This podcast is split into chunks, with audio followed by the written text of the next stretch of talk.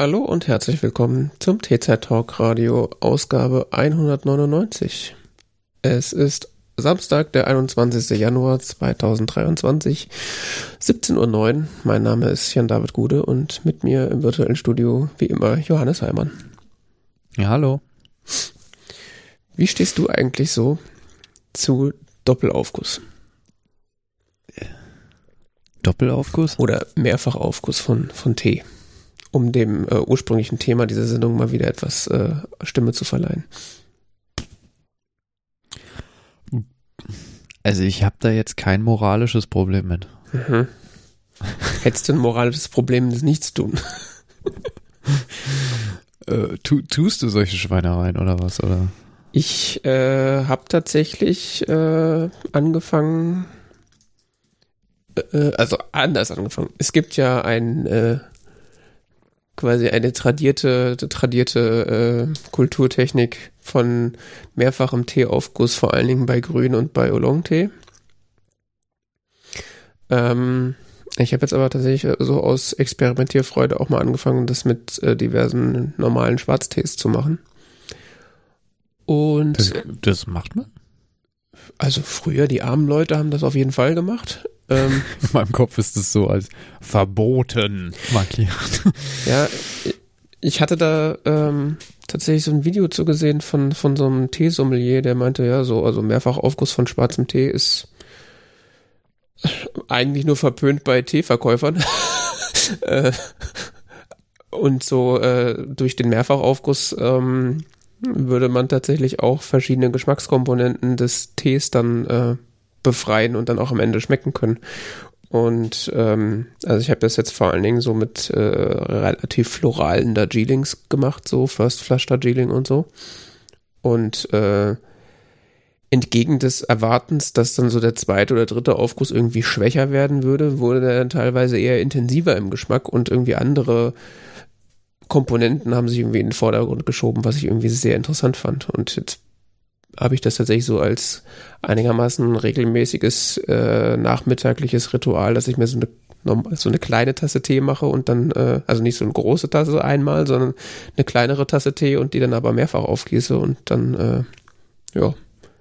Ist jetzt nicht so, dass ich da irgendwie sparen wollte, aber ich fand das irgendwie interessant und äh, war dann auch erstaunt, wie viel, äh, sagen wir mal, Geschmack und, und äh, ja, wie viel da noch in den Blättern drin steckt, obwohl man die schon ein, zweimal aufgegossen hat. Ein, zweimal. Der wievielte Aufguss ist das jetzt? Also das ist jetzt der zweite. Der zweite. Also ja. noch ganz schön dunkel. Ja, ja, für ein First Flush. Ich sag ja, der wird dann eher nochmal intensiver an manchen Stellen. Und der, der dritte ist dann auch noch völlig in Ordnung. Und äh, ab dem vierten wird's dann wirklich so, ja, da merkt man es dann langsam, dass da nicht mehr viel ist. Aber zwei bis dreimal kann man das ohne Probleme machen. Kann natürlich sein, dass Aha. das dann so koffeinmäßig nicht mehr äh, so ne, nicht, nicht mehr zu vergleichen ist mit dem ersten Aufguss, aber. Es käme mir ja entgegen. Normalerweise trinkt nachmittags kein, kein, kein Koffein mehr. Ja. Schlaf so ruhig. man wird man ja wird nicht ja jünger. Nicht jünger ne? ich wollte es gerade sagen, man, man wird ja nicht jünger und wenn man dann so kurz vor sechs sich noch so ein, so ein vier Liter Humpen tiefschwarzen Tee reinpumpt, sitzt man dann so abends am Fernseher, warum höre ich mein Herz? ja, genau. Ja. Sollte das so sein? Ist mhm. vielleicht besser, wenn das nicht so ist. Muss man dann wieder mit Alkohol gegensteuern, das ist auch nicht gut. Uppers und Downers, ne? So sieht's aus. Ja, okay, also sagt der gebe ich hier mal so äh, in die Runde als Denkanstoß beim Teekonsum. Auch mal einen zweiten Aufguss wagen. Nicht nur in der Sauna. ich, ich, ich, keine Ahnung, in meinem Kopf ist so ein großes Schild, äh, Grüntee, kannst du das machen? Ähm, muss man aber vorsichtig sein. Hm. Und Schwarztee, nee, verboten, weil äh, irgendwas. Weil der Herr Ronnefels uns weniger Geld verdient. ich habe keine Ahnung, was weiß ich. Ja. Ja, Ja, Beim zweiten kommt dann irgendwie ganz schlimme Stoffe raus oder so. Hm. Ja, bei Grüntee ist genau. es ja tatsächlich so, dass äh, habe ich irgendwie in diversen Grünteekulturen ist es ja irgendwie teilweise so, dass sie den ersten Aufguss so wegschütten. Oder nur für schlechte Gäste. So ist der erste Aufguss, weil er am beschissensten schmeckt und der zweite und der dritte sind eigentlich die guten. Mhm. Ja, je nach Grüntee kann das ja auch sehr unterschiedlich sein. Also ich habe so, keine Ahnung, so Puer-Tee oder so. Hm. Der ist auch recht kräftig, ne? Ja, Puer-Tee ist ja aber auch kein grüner Tee. Das ist ja so ein ständig weiter fermentierender Schwarztee. Okay.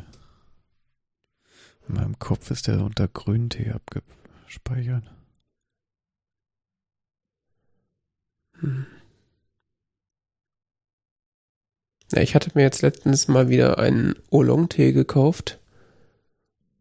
Und äh, der war so eher auf der grünen Seite angesiedelt. Also der war sehr grün für einen Oolong. Und ähm, da war auch der erste Aufguss, der war schon punchy und auch teilweise ein bisschen unangenehm. Und der zweite war richtig, richtig äh, süßlich, floral, äh, so wie man sich das wünschen würde. Das war irgendwie sehr interessant. Aber äh, I digress. ja. So ist das. Tee, einfach mal mehrfach aufgießen. Kostet nix, außer Wasser.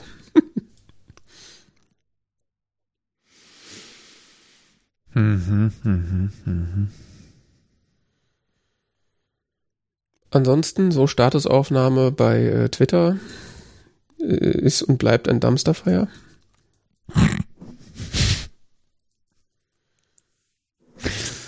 Äh, schönes Zitat ist immer noch Long-Standing Rules. Hm. Also was passiert? Äh, Leute, die keine Twitter-Clients nutzen, wie Tweetbot oder Twitterific, haben es nicht mitbekommen. Äh, ach, haben es wahrscheinlich trotzdem mitbekommen. Man muss ja nicht mal Twitter lesen, um es mitzubekommen. Mhm. Auf jeden Fall vor anderthalb Wochen oder so. Schon so eine Weile lange her, gell? Ja, ich würde sagen diese Woche. Aber ja vor einer Woche irgendwann so in dem Dreh hat, äh, haben plötzlich die Apps Tweetbot und Twitterific und noch ein paar weitere aufgehört zu funktionieren. Mm, so eine komische Fehlermeldung geworfen, aller kann sich nicht authentifizieren. Mhm. Und äh,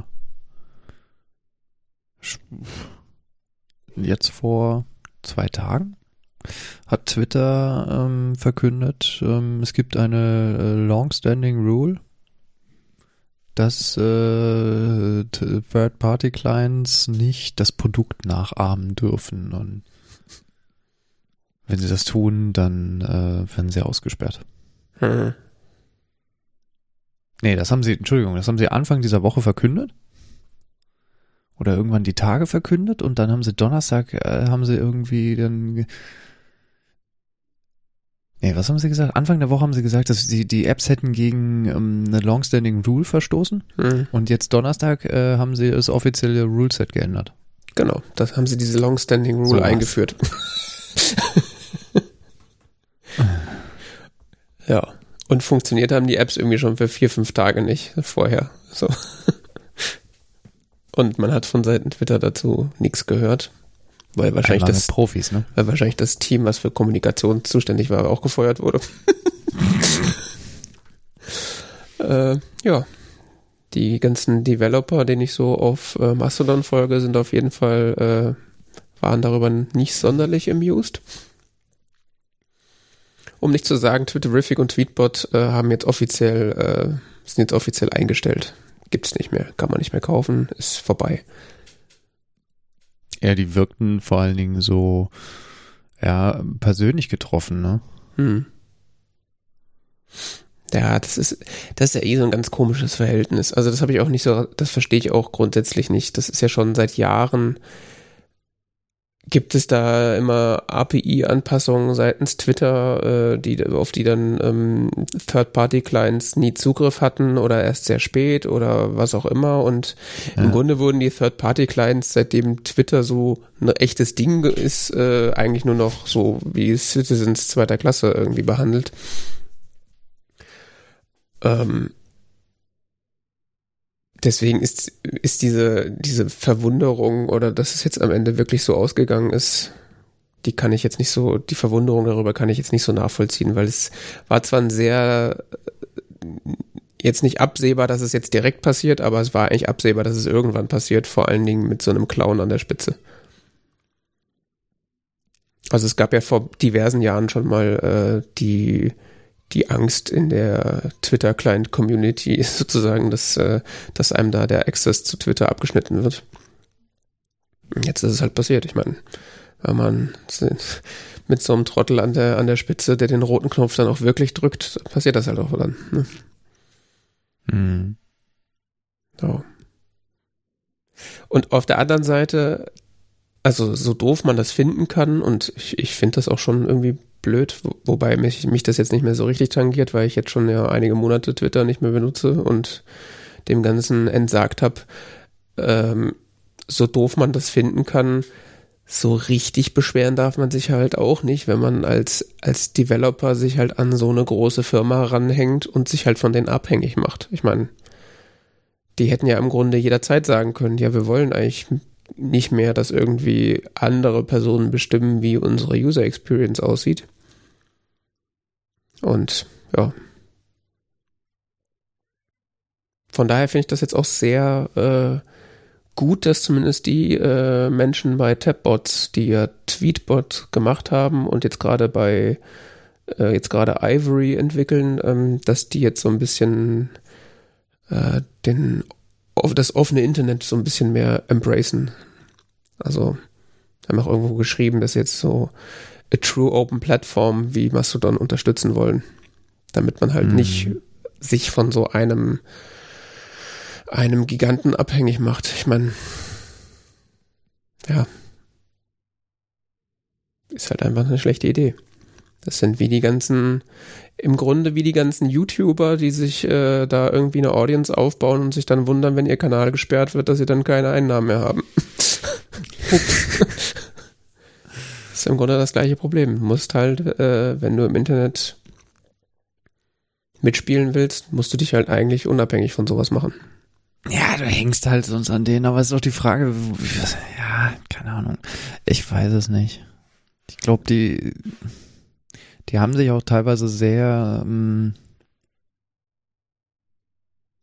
ja, die waren schon relativ wichtig, diese Third-Party-Clients. Also die Ohne Entwickler Frage. von, von Twitterific haben wir auch, äh, der, der Hauptentwickler, dessen Namen ich gerade vergessen habe, der hatte einen Blogpost geschrieben, äh, wo er dargelegt hat, dass sie sich für mitunter prägend halten für die frühe Entwicklung von, von Twitter, was UX und was überhaupt so Grundprinzipien von Twitter angeht.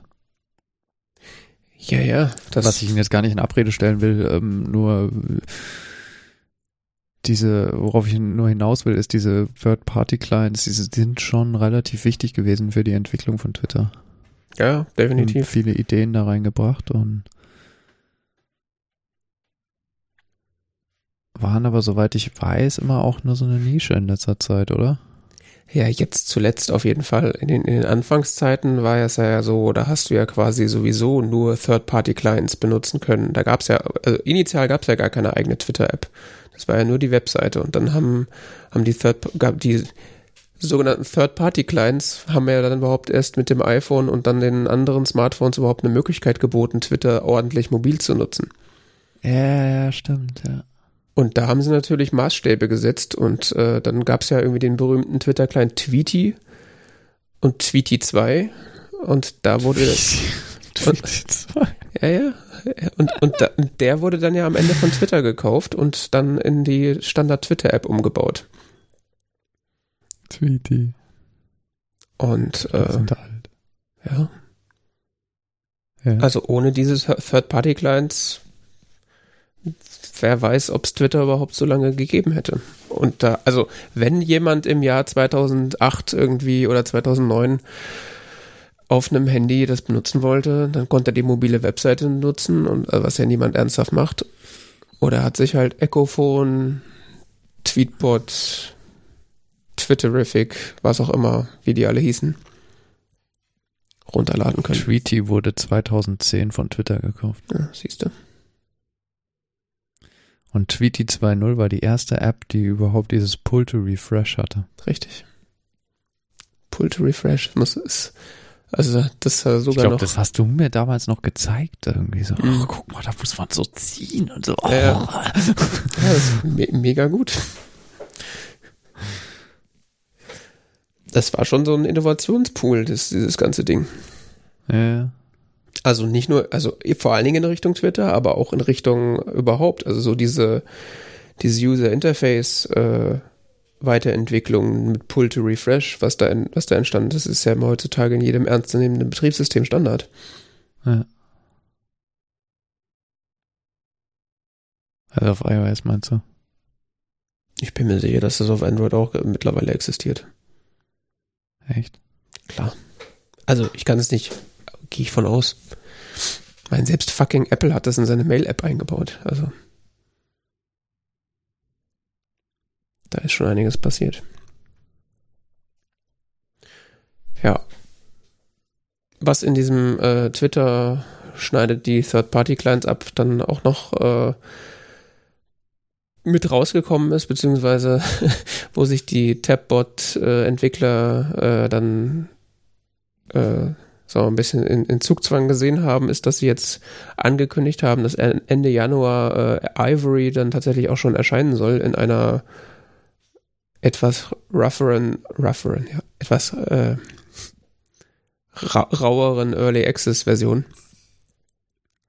Zum einen wahrscheinlich, damit sie auch Geld einsammeln können und zum anderen, äh, um da einfach äh, weiter voranzukommen. Weil jetzt aktuell kann man ja Ivory nur benutzen, wenn man da in diese Testflight-Beta reinkommt. Was ja ein Ding der Unmöglichkeit ist. Also ich habe das irgendwie jedes Mal versucht, wenn die getwittert haben, dass es wieder neue Testflight-Accounts gibt.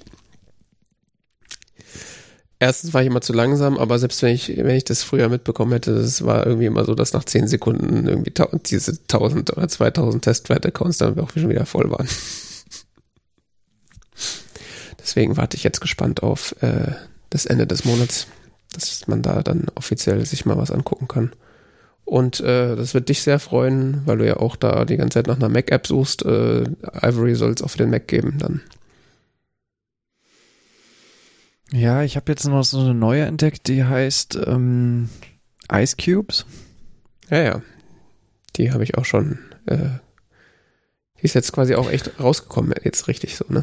Ja, ja, genau, die kam, also jetzt mit diesem ganzen ähm, Twitter macht jetzt die Third-Party-Clients komplett zu und so ist ja ein richtiger Zug da gerade losgefahren von Leuten, ähm, äh, jetzt auf, voll auf Mastodon zu setzen, ja, wie du sagst, die, die Tabbots-Entwickler, die Twitterific, weiß man nicht so richtig, was die da gerade ähm, machen, ähm, die wirkten einfach nur gefrustet, ähm, die aber äh, viele andere sind da äh, gerade sehr aktiv. Hm. Und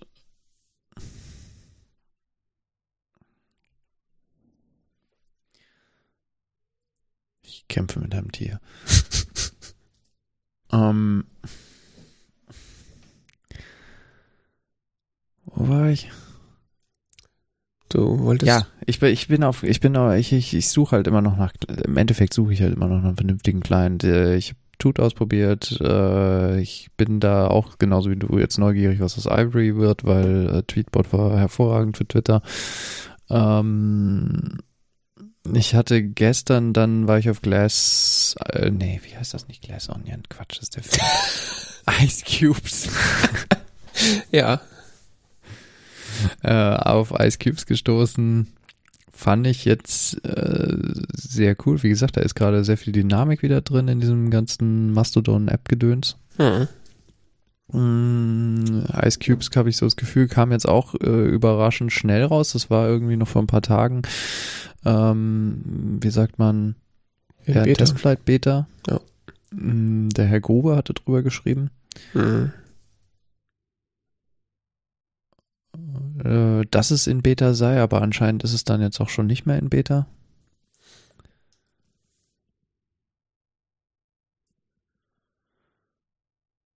Äh, scheint sich sehr schnell zu bewegen. Ich habe versucht, die App so auszuprobieren, aber die ruckelt bei mir. Echt? Auf dem ja, Handy? beim Scrollen, ja.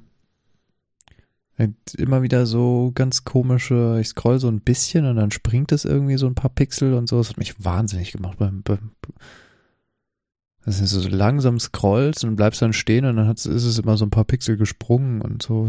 Keine Ahnung, das, das habe ich noch nie irgendwo gesehen, dass eine App sowas tut.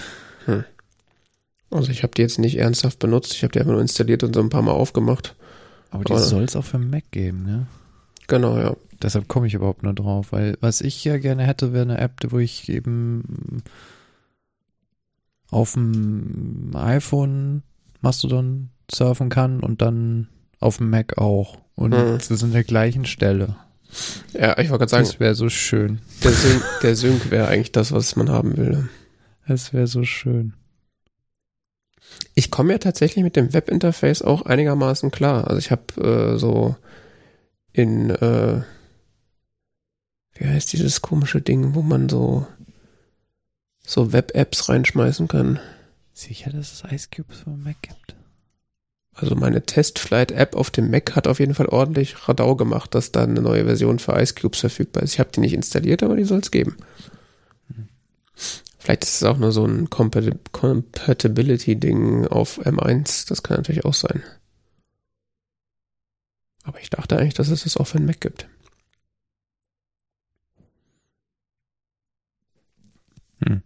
Ja, okay. Kann. Erfordert macOS 13. So kann ich auf diesem Mac das nicht ausprobieren. Hm. Das kann sein, dass ich deshalb hier nicht sehe. Ja? Ja, mir fällt gerade nicht ein, wie diese App heißt, wo man so Web-Apps reinschmeißen kann und die da drin benutzen kann. Die benutze ich auch mehrere. Ja, die benutze ich auf der Arbeit auch. Die ist bei uns da sehr beliebt. Da tue ich dann auch so MetaMost rein und so Teams habe ich alles in einer App laufen. MetaMouse gibt's so eine App. Ja, ja, aber so habe ich dann alle meine Chat-Kommunikations-App in einem Ding drin. Ja, bloß nicht. Da habe ich auf jeden Fall das, das ähm, Mastodon, äh, kannst du da auch reinschmeißen und dann wird das Webinterface da ge gerendert. Und abgesehen davon, dass du halt keinen Sync hast, äh, finde ich das eigentlich ganz, ganz nutzbar so für einen Computer. Ist jetzt nicht super geil, aber so, um halt mal was zu posten oder irgendwas sich anzuschauen, ist das schon okay. Nee, ich hätte es gern so zum Lesen, weil ich morgens beim Frühstück gerne äh, in meinen Laptop starre. Okay. Und ähm, das ist irgendwie bequemer, wenn ich mein Frühstück in beiden Händen halte, nicht noch irgendwie mit dem kleinen Finger auf dem iPhone so scrollen. Das stimmt, ja. Das ist der ganze Anwendungsfall, ganz Hm. profan. Ja gut, wenn du die Position selber raussuchst, kannst du ja auch die Webseite benutzen. Ja, das ist ja, also das ging ja noch vor einem Dreivierteljahr in Mastodon, aber inzwischen ist das ja unrealistisch geworden, so viele Leute da jetzt inzwischen sind. Du meinst, wo es nicht nur drei Tweets über Nacht gab, sondern 300. Genau. Ja, das stimmt. Ja, ja, nee, das stimmt. Also ich hoffe ja auch, also zum einen wird ja äh, Ivory, das haben sie auch schon irgendwo gesagt, wird ja äh, Timeline Sync haben über iCloud, wie auch früher ein Tweetbot. Aber ich hoffe auch einfach, dass sie da ähm, äh, die vom System verfügt, also es gibt ja vom Mastodon-Server gibt's ja so Timeline-Sync theoretisch, der müsste halt nochmal benutzt werden. Das wäre dann ganz hilfreich. Ja, wobei der nicht mal von von irgendwas benutzt wird, soweit ich das verstanden habe. Ich habe da ein bisschen reingelesen. Hm. Das ist auch schon wieder zwei Wochen her. Ja.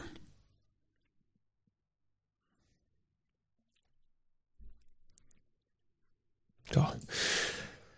Ja, Mastodon auf jeden Fall ähm, macht, macht mir recht viel Spaß. Ist, äh, Ja, Twitter ist, ist das Dumpster-Fire, wie du es in den Kommentaren geschrieben hast. Ja. Ich habe da jetzt auch schon seit Monaten nicht mehr ernsthaft reingeguckt. Man, manchmal klicke ich aus Versehen auf so Twitter-Links und dann komme ich da auf die Webseite und so, mach's dann wieder zu. Was ich immer noch faszinierend finde, ist, dass der Tonfall in der Regel ein ganz anderer ist. Hm. Ja, so wie halt früher auf Twitter, als es halt so die Berlin-Bubble und die, die, äh, weiß ich nicht, die Göttinger, der Göttinger Podcast-Cluster-Bubble. Äh. und dann die Amis. Sind doch auch inzwischen in Berlin. Ja, ja. Die sind untreu geworden. Mm. Ja, ja, ja, ja, ja, ja. Das ist aber irgendwie, ich weiß nicht. Ja, keine Hängt aber auch vom Server ab. Also ich glaube, je nachdem, wo du bist, auf welchem Server, ist halt auch der Ton so oder so. Also jetzt hier auf dem Truth Social. Ja gut, der ist ja, der föderiert ja nicht. Da hast ja, da, da musst ja wahrscheinlich erstmal so ein paar, äh, so ein paar Trump-Pokémon-Karten kaufen, um da reinzukommen. Aber ich sag mal so, äh, chaos.social, wo wir uns so rumtreiben, da ist die Community eigentlich sehr zugänglich und auch hilfsbereit und es ist ganz, also schreibt man mal was und kriegt dann auch Feedback von Leuten, die einem nicht nur auf den Sack gehen wollen. Ja, wie du sagst gerade, also es gibt so viele Links auf Twitter momentan, dann klickt man auf so einen Twitter-Link und darunter erstmal so die Kommentare oder. Äh. Sie gehören oh an die Wand gestellt. Ja, das ist noch das harmloseste. Ja, ja. Ja, ja der hat nach Restauranttipps in Frankfurt gefragt. Das ist die erste Antwort. Pizza. ja.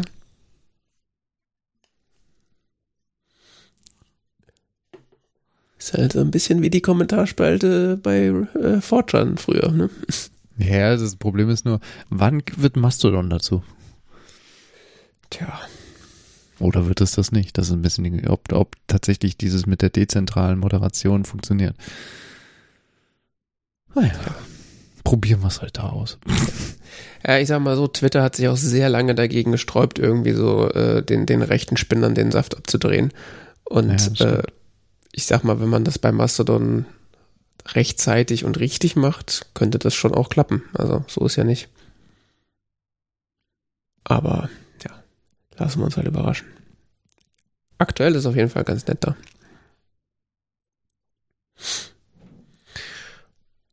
Und äh, der Herr Ehrlich hat wahrscheinlich wieder sein berühmtes Video gemacht, ne? Ich habe bisher immer drauf hingewiesen, ich tue es so dieses Jahr wieder. Ja. Ähm, der, ja, David Ehrlich, ein Filmkritiker aus den USA, hat äh, wieder einen Video-Countdown gemacht zu den 25 Best Films of 2022.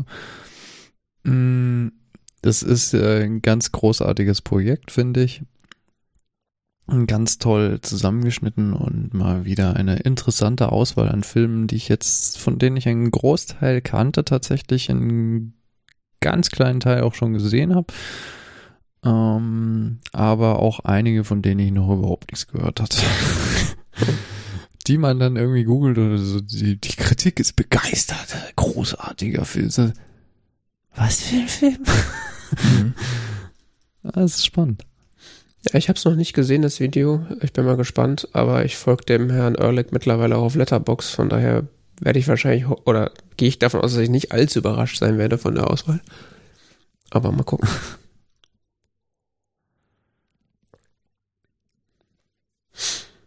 ja.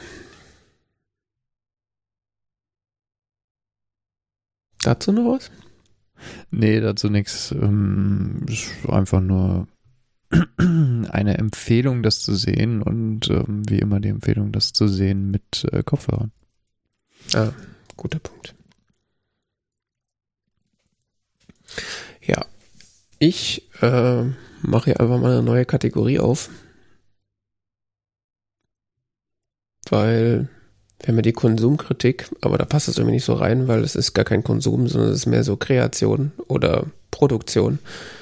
Äh, deswegen habe ich das dann einfach mal Produktionskritik genannt. Mhm. Ähm, ich wollte mal so ein bisschen über Fotografie sprechen.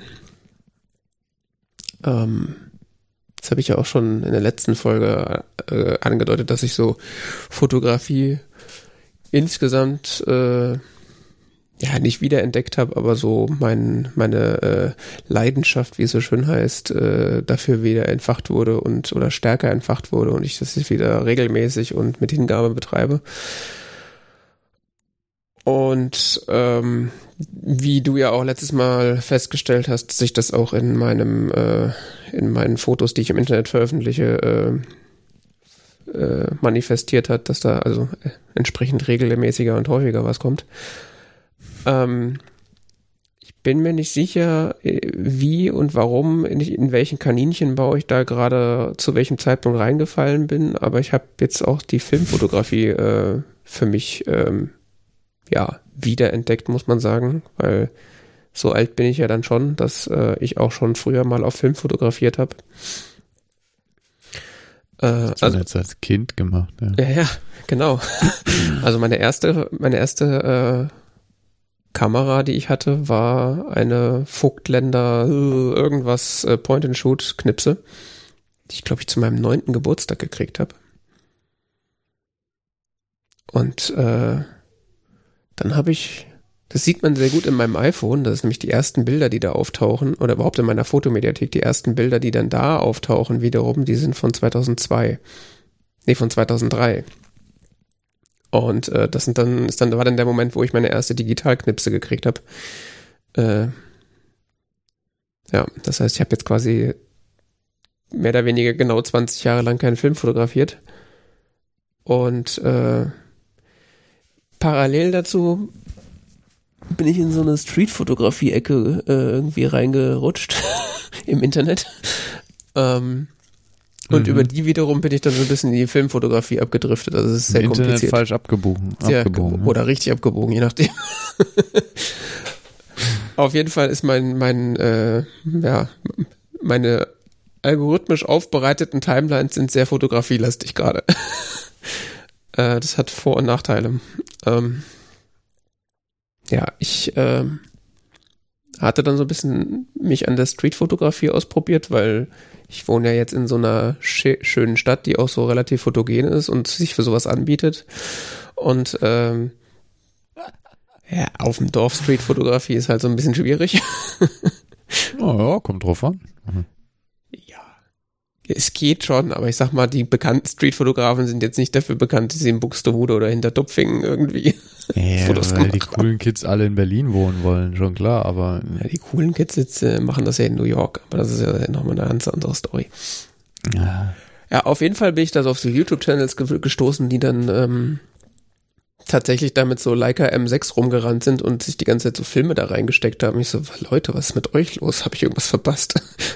und ich hatte irgendwie äh, auch schon vor Jahren gab es ja mal wieder so ein ähm, so ein Trend hin zur Filmfotografie und da habe ich das auch irgendwie so mit so von der Seitenlinie beobachtet und dachte mir so, ja, ist ja irgendwie ganz witzig, aber lass mal. Es erschien mir irgendwie so, ja, warum soll man das machen? Und jetzt irgendwie habe ich mich da mal so ein bisschen mit beschäftigt, weil als Kind, als ich das das letzte Mal gemacht habe, habe ich mich da halt nicht mit beschäftigt, so richtig, außer halt so, boah, geil, ich drücke hier drauf und dann kommt da so Plastik raus und dann bringe ich das so hin, dann kriege ich Fotos. ja. Ja. Ähm, ich hätte da schon an verschiedenen Stellen Probleme. Wo mhm. kriege ich das Plastik her, was ich da rein tue? Mhm. Wenn das dann voll ist. Es gibt keinen Schlecker mehr, also wo bringe ich das hin? Ach, du meinst ähm, jetzt heute, oder was? Ja, heute. Also ah. wo kriege ich den Film erstmal her? Dann, ähm, wie gesagt, heute gibt es keinen Schlecker mehr. Also mhm. da, wo früher der Schlecker hier war, ist jetzt ein Friseur. Mhm. Das Hast mal schwierig. ah nee, Entschuldigung, ich verwechsel es gerade. Da, wo der Schlecker früher war, ist, äh, ist jetzt ein Immobilienladen. Äh, da kann man Immobilien kaufen. Hm. Haben die die da so schön aufgereiht in ihrer in ihrem Laden, ja, die Immobilien? Äh, ja. Kennst Sie nicht diese Läden? Nein. So Maklerläden? Die Ach so, ja, hier doch so. Massenhaft. Kaufen Sie ein Fertighaus hier, bitteschön. Nein, nicht Fertighaus, sondern so kaufen Sie irgendein Haus. Hm.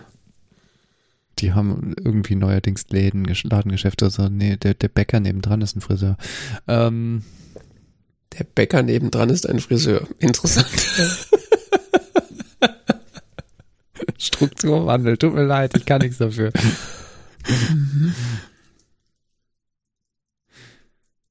Ja, wo hier der Schlecker war, äh, ist jetzt ein Kiosk. Hm. Ja, also unterm Strich wüsstest du nicht, so. wo du das herbekommst, ja. Wo ich das hinbringe. Ja, erstens, wo ich es herkriege, äh, vielleicht ja auf irgendwelchen zweifelhaften Schwarzmärkten wie Ebay oder so, schon klar, aber hm. ähm, werden überhaupt Filme noch produziert? Ähm, hm. Ist Kodak nicht pleite? Irgendwie sowas habe ich im Kopf. Hm. ähm, dann, wo bringe ich das hin? Und selbst wenn ich das dann wieder hab, ähm, wie kriegst du es in den Computer? Äh, ja, äh, diese Fragen habe ich mir natürlich auch alle gestellt. ähm, und ähm, bin da tatsächlich bei äh, dem Holgi äh, fündig geworden. Äh, er und der Chris Marquardt, der so ein berühmter, ja, also in unserer Bubble berühmter Fotograf ist, ähm, die machen ja schon seit äh, Jahren so einen Fotopodcast zusammen. Mhm. Und da haben die auch mal vor fünf Jahren, als dieser Trend gerade wieder kam, äh, auf Film zu fotografieren, haben die genau solche Dinge äh, mal besprochen. Und äh, der Chris Marquardt hat zusammen mit seiner Frau, äh, der Monika, ich weiß ihren Nachnamen nicht, äh, haben auch ein Buch geschrieben zu dem Thema, was ich mir auch gekauft habe und äh, größtenteils schon gelesen habe. Ähm, da kann man sowas äh, gut äh, rausfinden oder da habe ich sowas dann rausgefunden und also das Ding mit den Supermärkten, also früher hast du ja an jeder Ecke für drei Mark irgendwie so einen Film gekriegt. Ja, genau. Ähm, so Läden wie DM zum Beispiel, die verkaufen tatsächlich immer noch Film. Ah ja. Und so Läden wie DM äh, entwickeln tatsächlich auch noch Film. Also die nicht ah, ja. selber, aber du kannst da Filme abgeben und die schicken das dann weg und dann kriegst du Abzüge und Negative.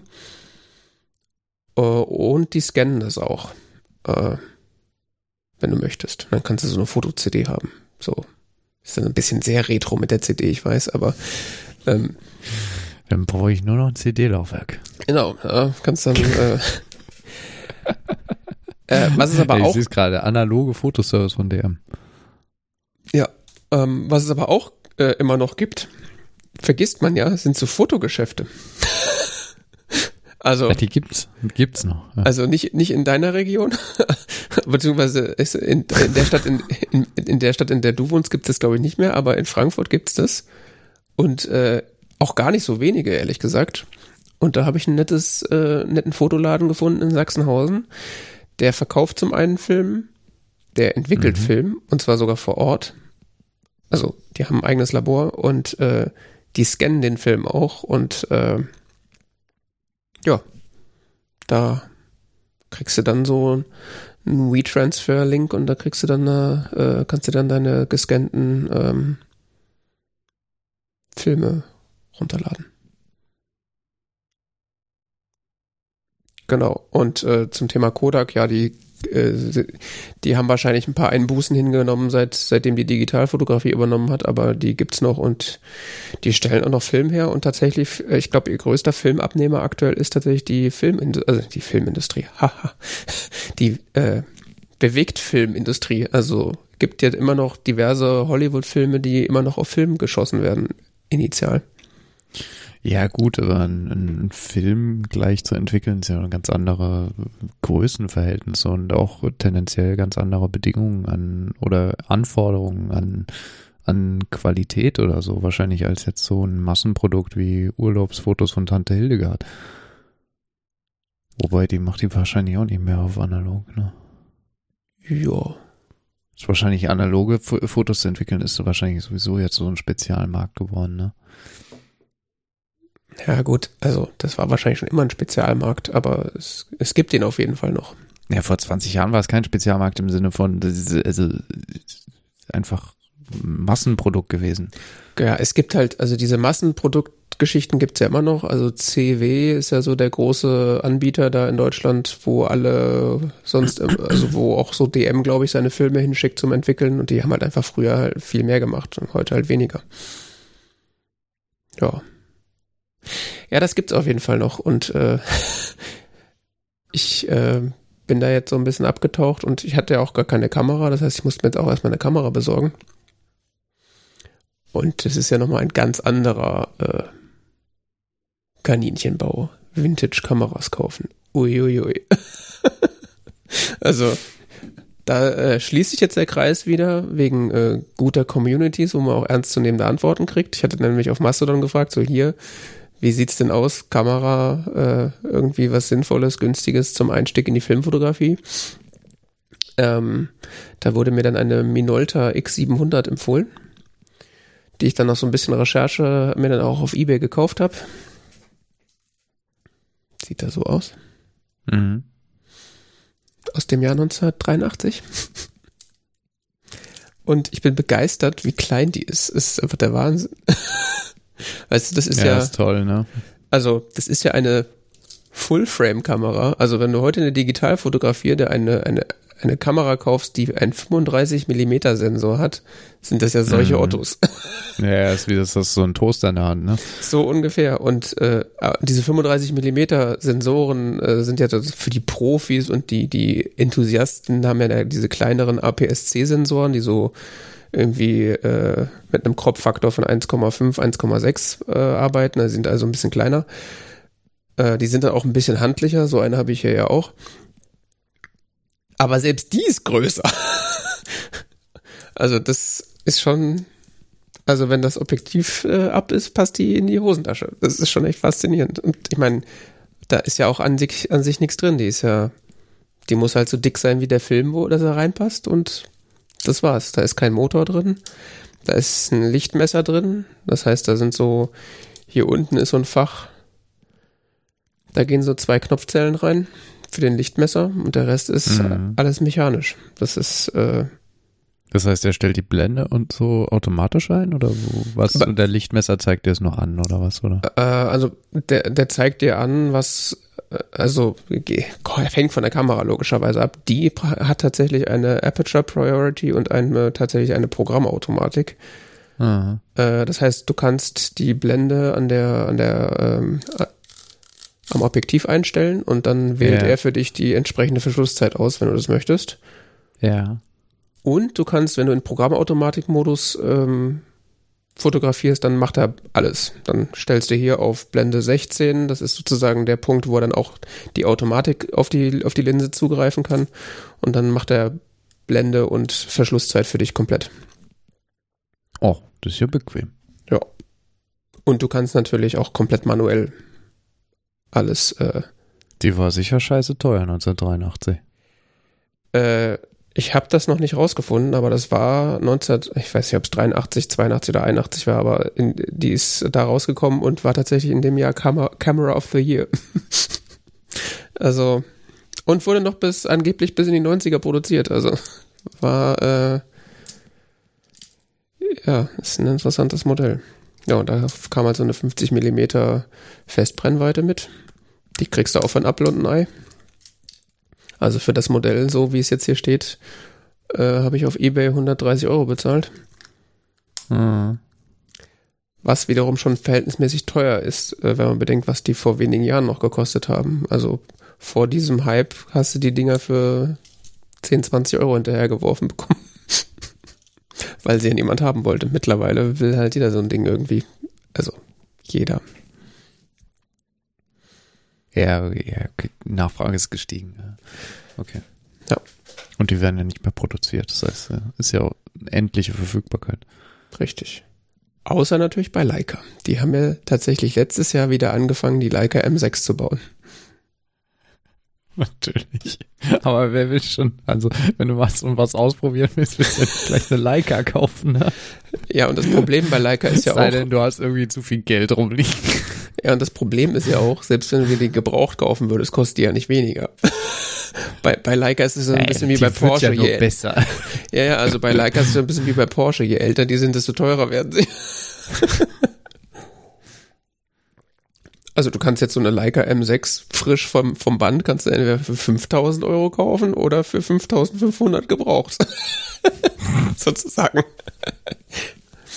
ja, Die haben sogar eine Website, da steht das Leica Pre-Owned. ja, ja. Ja, der Leica gebraucht. Pre-Owned entdecken. Ich behaupte, dass der Leica Gebrauchtmarkt größer ist als der eigentliche Neumarkt. Ja, natürlich.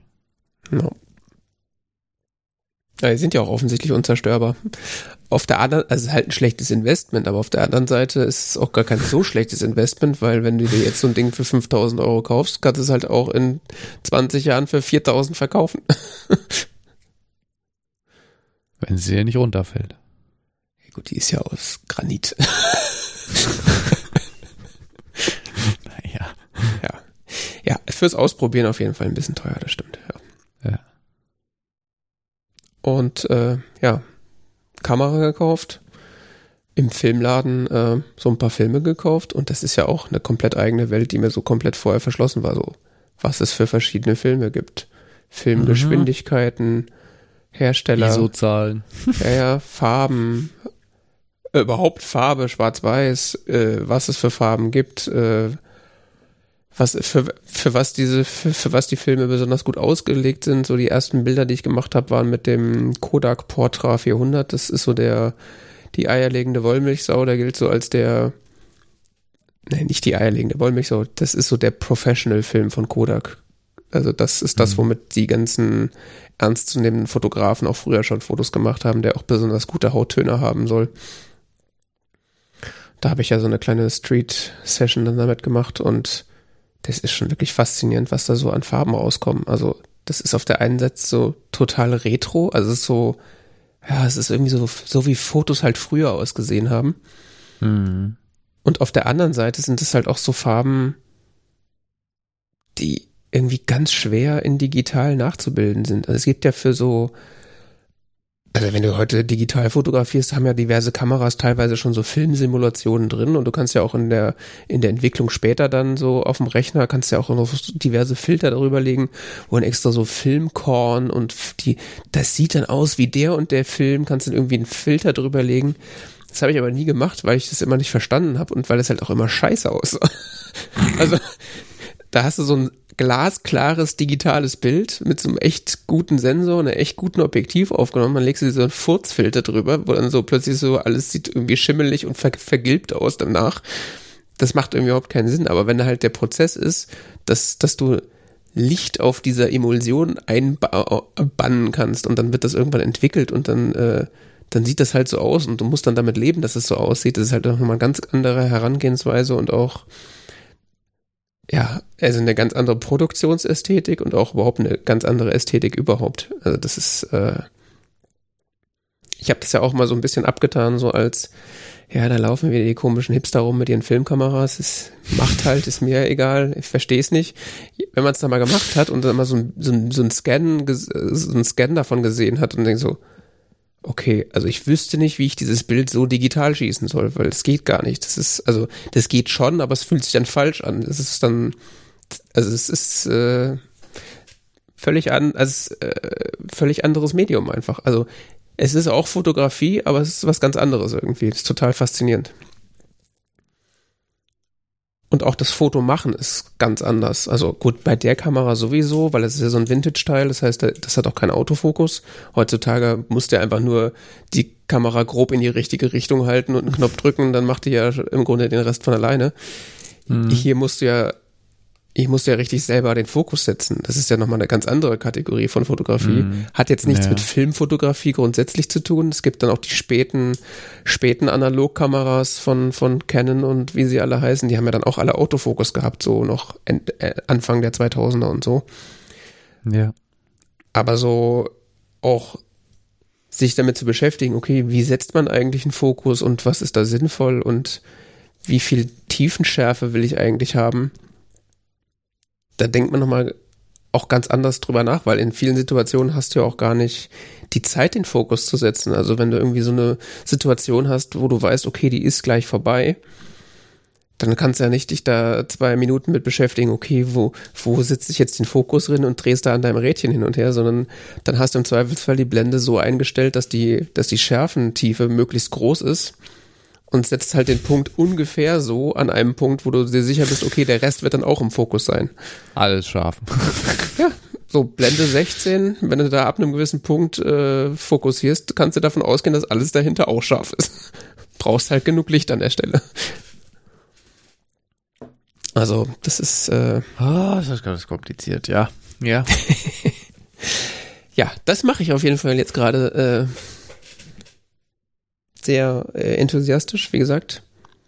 Einen Film habe ich schon entwickelt äh, und auf äh, Pixelfed und auf Flickr kann man da auch äh, so ein paar Bilder sehen.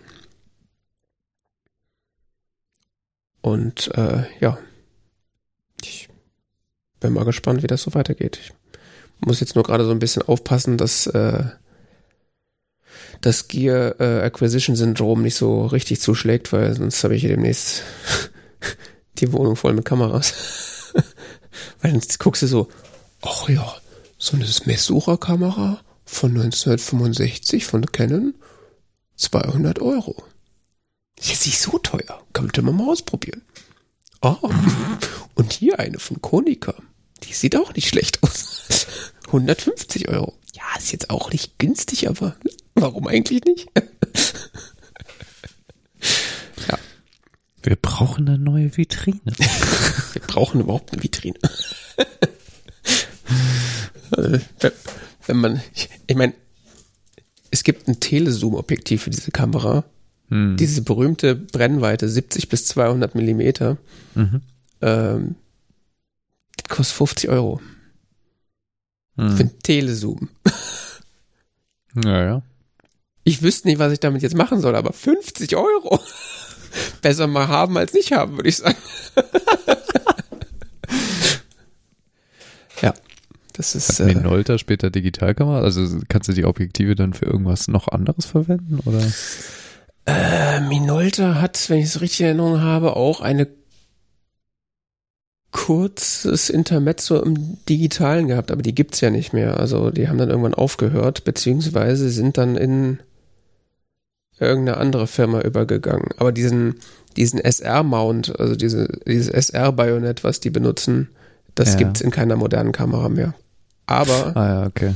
aber ähm, ein weiteres äh, Kaninchen, ein weiterer Kaninchenbau im Internet, Vintage-Linsen ja. auf modernen Kameras verwenden.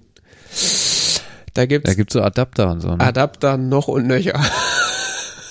also, wenn du eine, äh, eine Linse aus Kartoffeln aus dem 17. Jahrhundert hast, es gibt einen Adapter dafür, um die an einer modernen Kamera anzubringen. also, ja will man vielleicht auch nicht unbedingt, also weil die sind schon, also das, was ich da jetzt habe, das ist schon, sind schon recht scharfe und recht gute Objektive, aber es ist halt auch nichts im Vergleich zu so einem modernen Objektiv mit modernen Coatings und Entspiegelungen und so weiter. Aber ja, aber ja, ich habe auch, hab auch schon so ein 40-minütiges Video gesehen, wo jemand über die Minolta Rockcore Objektive, so heißt die, heißt die Serie, äh, spricht mhm. und welche man da besonders gut kaufen kann, welche sich besonders gut an modernen Kameras adaptieren lassen kann und an welche Filmkameras man die auch adaptieren kann, um diesen berühmten Vintage-Style irgendwie zu erzeugen. Also es ist.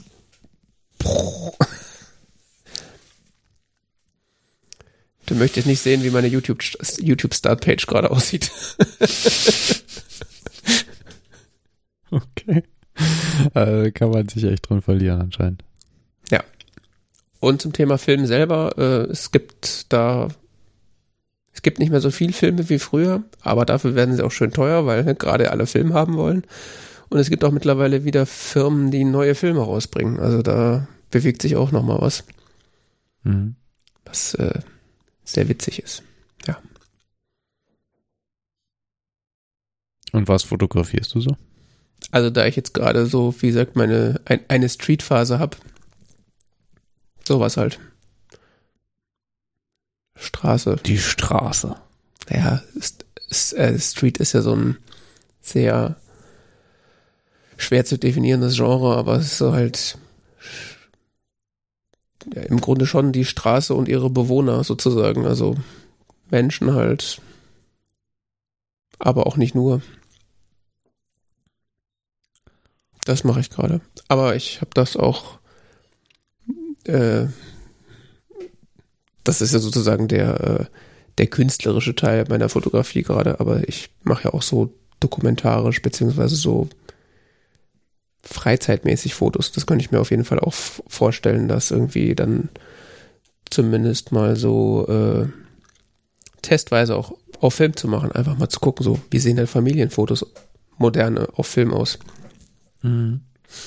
Ja.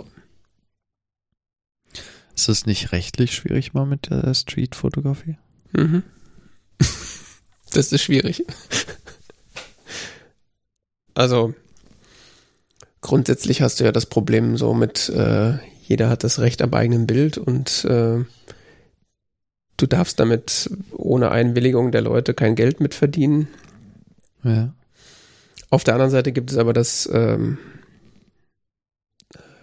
Panoramarecht, wie das heißt. Ich habe mich da auch irgendwie relativ lange mit beschäftigt. Also grundsätzlich gilt halt auch, auf der Straße ist, bist du halt sichtbar und dann, wenn, wenn, wenn ich jetzt quasi nicht irgendwie Fotos von Menschen mache und damit irgendwie da, damit Werbung schalte oder damit Geld verdiene, dann kann man da erstmal, ist das erstmal so in Ordnung. Ähm, aber ja, ist auf jeden Fall ein heikleres Thema, als wenn ich jetzt Fotos von Bäumen machen würde. Wobei auch da, wer weiß, wenn jemandem der Baum gehört, dann wird es auch wieder schwierig. aber es ist weniger brisant Aha. auf jeden Fall. Okay. Ja. Aber ich versuche das auch grundsätzlich so ein bisschen so zu halten, so äh, wenn Menschen drauf sind, dann idealerweise so, dass sie nicht erkennbar sind. Ja. Äh, und dann ist das auch nochmal was anderes. Aber äh, auch da gibt es dann so auf der anderen Seite so die Kunstfreiheit, die da noch mit reinspielt. So, wenn das als dokumentarisches, künstlerisches Werk anzusehen ist, dann ist auch wiederum überwiegt dann das im Gegensatz zum Recht am eigenen Bild. Also Mhm. ist nicht ganz so einfach. Äh, aber ja. Ich verdiene ja kein Geld damit, von daher ist es erstmal wahrscheinlich auch kein großes Problem. Ah ja, okay. Ja, Ich, ich, ich, ich, hm. habe da verwirrende Dinge gelesen in der Vergangenheit. Es ist verwirrend. Nichtsdestotrotz gibt es ja Streetfotografen und auch deutsche Streetfotografen und die das auch veröffentlichen und das zeigen und äh, wenn das nicht erlaubt wäre, würden die das ja alle nicht machen sozusagen. Also ist irgendwo Ja, ja, klar. Ja. Genau. Ja, wer sich das, dafür interessiert, äh, Forintfotografie, da gibt es ein paar nette Folgen dazu, die heißen Analogfotografie und äh, das Buch von Chris, von Chris Marquardt und seiner Frau äh, kann ich auch empfehlen. Das habe ich jetzt noch nicht fertig gelesen, aber da steht so tatsächlich sehr viel Information, äh, sehr kondensiert drin zu dem Thema, so einmal von Adam nach Eva.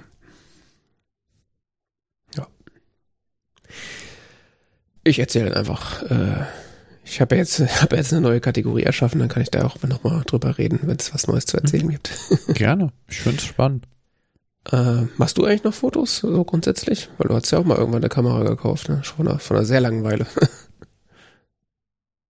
Das muss wirklich sehr lange her sein. ja. Ich habe mir, die ist mir letztens wieder in die Hände gefallen, ja. äh. Wollte ich gerade fragen, gibt's die noch? Ist, ist das, äh, hast du die irgendwann mal verkauft oder hast du die noch? Die habe ich noch, aber ich bin nicht so richtig glücklich mit der. Ich weiß nicht, ich glaube, ich brauche ein vernünftiges Objektiv dafür. Das ist dieses. Standardobjektiv und das ist halt in geschlossenen Räumen ist eigentlich so äh, doof. Das Standardobjektiv bei den, also du hast ja so eine ich habe eine Kodak, nee, Canon, Entschuldigung, Firma Canon. verwechselt, Canon EOS 400D. 400D, ja, ja, richtig. Hattest du nicht 450D oder so? Ich hatte mal eine 350D und jetzt habe ich gerade eine Ah. 800D. 800, ui. Hm, ja, die ist auch schon von 2016. Oh. äh, ja, aber diese, diese Kit-Objektive, also die, die quasi mit der Kamera mitkommen, die sind bei allen Herstellern so, die bei gutem Licht und, und äh, viel Ellbogen-Grease oder wie das heißt, machen die schon auch gute Bilder, aber das ist jetzt nicht das Gelbe vom Ei, das stimmt. Äh, da kann ich dann empfehlen, so eine, so eine fest, so eine offenblendige Festbrennweite, also so das der Ja, das Klassiker. dachte ich.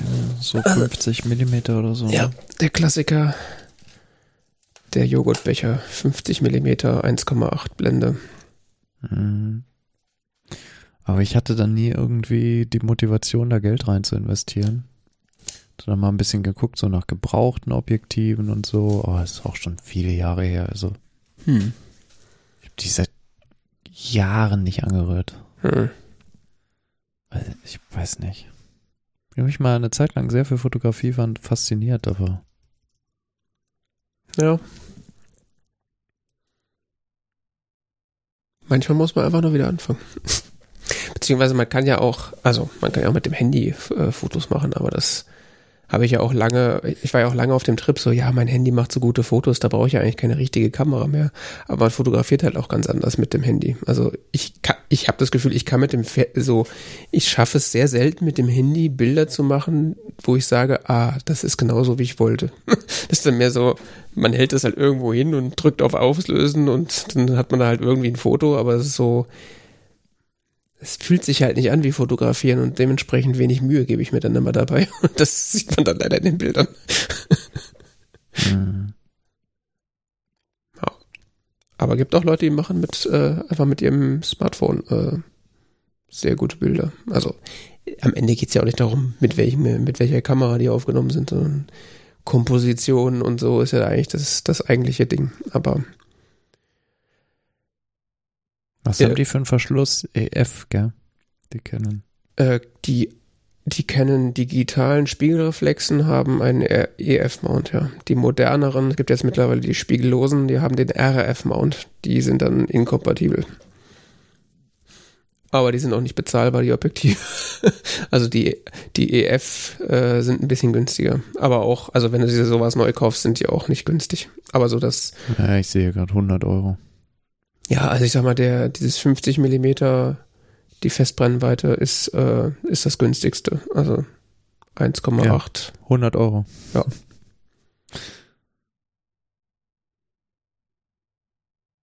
Nachbau von anderen Firmen 70 Euro. Hm. Ja, das kriegst du ja auch gebraucht. Dann ist das noch mal ein bisschen günstiger, aber 80 Euro. Ja.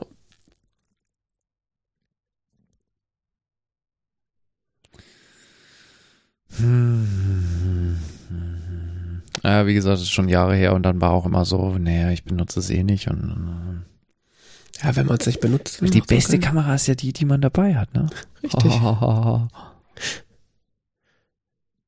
Ja, deswegen kleine, agile Filmkamera. Ne? Ja, da bin ich echt, also finde ich schon sehr cool. Aber gleichzeitig dann das ganze Gedöns um mit, mit Film entwickeln und sonst was, das mache ich eh nicht. Machst dann die Filme voll und legst sie in die Ecke. Ja, nee, ach. Ja, ja, nee, es ist auch, ist auch ein Krampf. Also die, dann hast du die Filme da, dann entwickelst du die, lässt die entwickeln, dann kriegst du die Scans.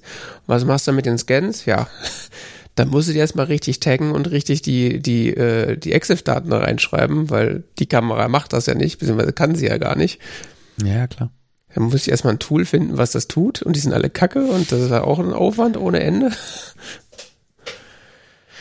Dann muss man die kontroll- kompr komprimieren, weil so ein äh, 40 Megapixel TIFF muss man erstmal äh, in, in, ne? Ja. Nee. Ja. Mach ich nicht. Ja. Dann kommen wir jetzt mal zur Konsumkritik. Äh, ich habe einen neuen Handyvertrag. Mhm. Äh, und zwar war ich ja sehr lange jetzt bei einem Drillish-Outlet, äh, was ja wiederum ein Anbieter ist, der das O2-Netz benutzt, was hier in Frankfurt auch so ganz okay ist. Also ist jetzt nicht super, aber man hat eigentlich überall Netz und manchmal kommen auch Daten durch, also ist schon okay. ähm, und äh, aus meiner Familie wurde ich dann vor ein paar Monaten darauf hingewiesen, dass äh, da so einen neuen Vodafone-Vertrag gibt äh, von also, einem- also so einer, weiß nicht, ist das eine Vodafone-Tochter, keine Ahnung. Äh, Simon Mobile, beziehungsweise Simon Mobile, haha, gibt's ja den lustigen Waschbären Simon. Äh, bitte nicht googeln. ähm,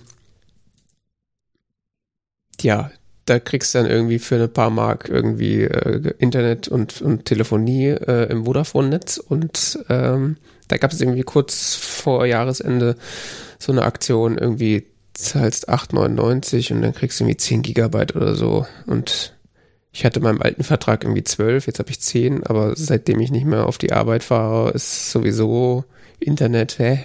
Wofür? also, ich mache das, wenn ich beim Spazierengehen meinen Podcast runterlade, das ist schon das höchste der Gefühle mittlerweile. Also Datenmenge ist eigentlich gar nicht so wichtig und äh, ja, Vodafone-Netz. Wer hätte es gedacht? Das ist eine Marke der Vodafone GmbH. Ja, wusste ich doch. Äh, Vodafone-Netz ist äh, erstaunlich gut. Also überall, wo ich jetzt war, äh, Top-Netz, überall ordentlich Datendurchsatz. Also man hat da maximal 50 Mbit, aber die habe ich bis jetzt fast überall gehabt. Und äh, auch äh, also das O2-Netz ist schon echt harter Schrott, das muss man schon echt sagen. Also Vergleich dazu. So Ping und so. der, der Ping und so ist deutlich geringer. Das ist äh, sehr faszinierend. Und selbst auf dem Land. Also ich habe äh, über Weihnachten war, war ich ja so bei meinen Eltern und bei den Eltern meiner Freundin und so. Im tiefsten Urwald, ja. Ja, genau, ja. Tiefster Odenwald und äh, da auch überall LTE, also mhm. LTE und voller Geschwindigkeit. Das ist. Äh, ich bin immer noch bei Kongstar und damit eigentlich sehr zufrieden. Mhm. Ja. Ich hatte noch nie einen Vertrag bei Vodafone. Ich auch nicht, das ist auch mein erster. Aber für 8,99 und monatlich kündbar, mein Gott. Kann man ja mal ausprobieren. Ja, es wird langsam günstiger, ne? Mhm. Ja, beziehungsweise jetzt ist es auf der einen Seite wird es gerade äh, wird es langsam günstiger, dass man irgendwie sinnvolle Datenvolumina bekommt. Auf der anderen Seite brauche ich die jetzt auch nicht mehr. Das hätte ich vor zehn Jahren gebraucht. Mittlerweile ist es so, ja gut, ich äh, arbeite zu Hause, ja, ich gehe viel spazieren und ich mache auch am Wochenende bin ich mal in der Stadt und fotografiere, aber da muss ich halt, also da will ich halt erreichbar sein und hier mal irgendwie äh, auf Mastodon rumscrollen. Das kann ich auch noch mit jedem anderen. Da brauche ich kein Datenvolumen für ernsthaft, aber ja. Moment, das kostet mehr, wenn ich meine Rufnummer mitnehme? Echt? Hä? Interessant. Dafür lassen die sich drei Euro im Monat bezahlen. Ah, wahrscheinlich, weil es keine, weil sie das nicht mehr einzeln berechnen dürfen. Kriegst du einen anderen Tarif, ist ja interessant. Ja, wahrscheinlich mehr, mehr Aufwand für die und dann. Also bei Kongstar, je nachdem von welchem Anbieter du kommst. Ach, bei Kongstar, hast du, okay. Ja. Ich dachte, wenn bei, du Kongstar-Kunde wirst und wechselst zu denen, bist du extra bestraft. Hm.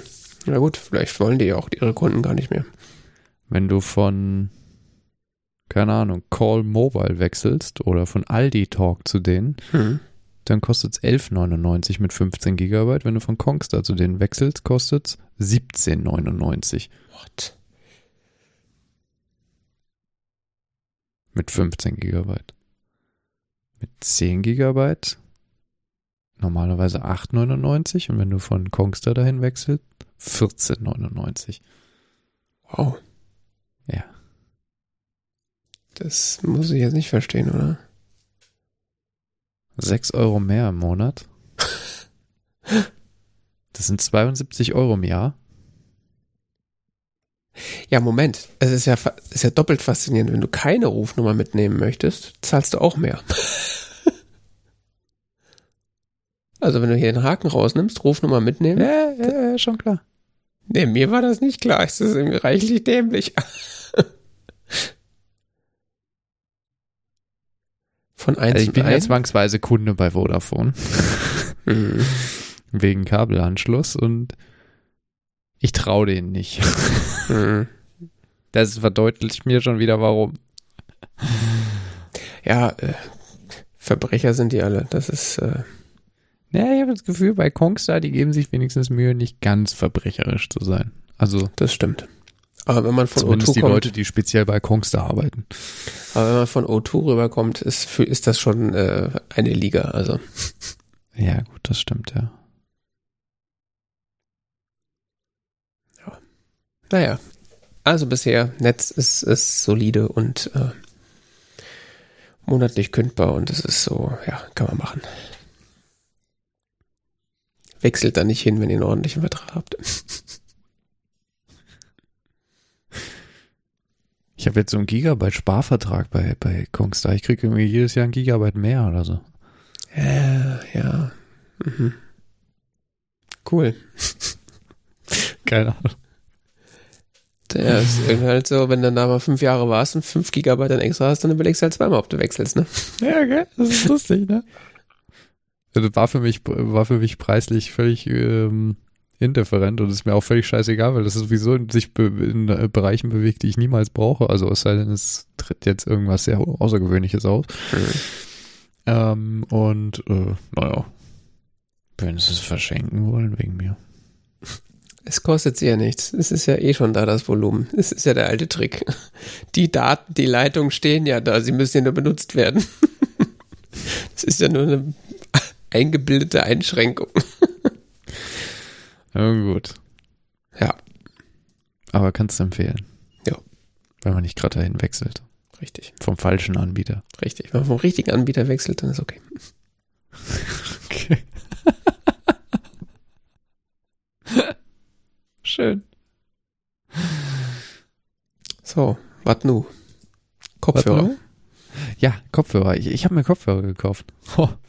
Ähm, ich hatte, habe hier immer noch so Jabra-Kopfhörer, so, ähm, also was für Kopfhörer geht. Es geht um Funkkopfhörer, also so kabellos, wie man heutzutage sagt. Bluetooth, wie der Deutsche sagt. Bluetooth. Genau. Mm, kabellose Kopfhörer. Ich hatte bisher da so ein paar, äh, wie heißen die? Jabra Move, Hm. Die ich vor, weiß ich nicht, fünf, sechs Jahren gekauft habe. Das ist länger her. Nee, warte mal, die jüngste Generation von denen, die ich habe, habe ich, glaube ich, vor vier Jahren gekauft. Ah, du hast ihn nochmal nachgekauft, okay. Ich habe die schon zweimal nachgekauft. Ja, ja, ich hatte die ja auch mal. Die waren immer wieder Schrott und dann, ich könnte mir jetzt neue raussuchen, aber die sind halt, waren halt einfach perfekt für meine Anwendungszwecke. Die waren schön klein und handlich und äh, Die waren vor allem sich, billig. Also die haben, haben sich halbwegs vernünftig äh, verbunden, hatten für den Preis von 60 Euro, 50 Euro, was ich für so ein paar bezahlt habe, einen ziemlich vernünftigen Klang. ja, UVP das 100 Pro- und die waren ständig im Angebot. Das war ja das Problem. Ja. Und ähm, du konntest auch die Ersatzteile dafür kaufen, im Sinne von äh, neue Ohrenpolster und so. Gibt es nicht mehr. Hm, okay. Ach, die wurden Ähm. eingestellt, oder was? Die Kopfhörer? Ich weiß nicht, ich kapiere es nicht so richtig, ob sie jetzt komplett eingestellt wurden, ob sie mal wieder die Bezeichnung geändert haben und dann könnte jetzt irgendwie die Ohrenpolster von einem anderen dafür nehmen. Ich habe nicht mehr durchgeblickt bei Jabra, die machen irgendwie komische Sachen in den letzten Jahren. Aber die Kopfhörer selber gibt's noch, oder was? Nee, die Jabra Move gibt es offiziell nicht mehr. Okay, Also es gibt noch so Restbestände. okay. Und es gibt jetzt so ein Jabra Move Wireless Style Edition. Mhm. Das sind, glaube ich, de facto die gleichen. Mhm. Die werden zwar noch auf der Webseite beworben, aber äh, ich glaube, so richtig sollst du dich nicht mehr kaufen. ich habe nicht durchgeblickt, ob es die jetzt noch gibt. Ähm, du sollst, glaube ich, jetzt diese ähm, Jabra Elite kaufen, die letzten Endes die ähm, die Normal-Kopfhörer-Variante sind von denen, was sie auch äh, dann mit so einem Mikrofonarm dran haben und als einer ihrer Haupt-Headsets verkaufen. Mhm. Und die klingen ja mal richtig beschissen. Ich habe so eins auf der Arbeit.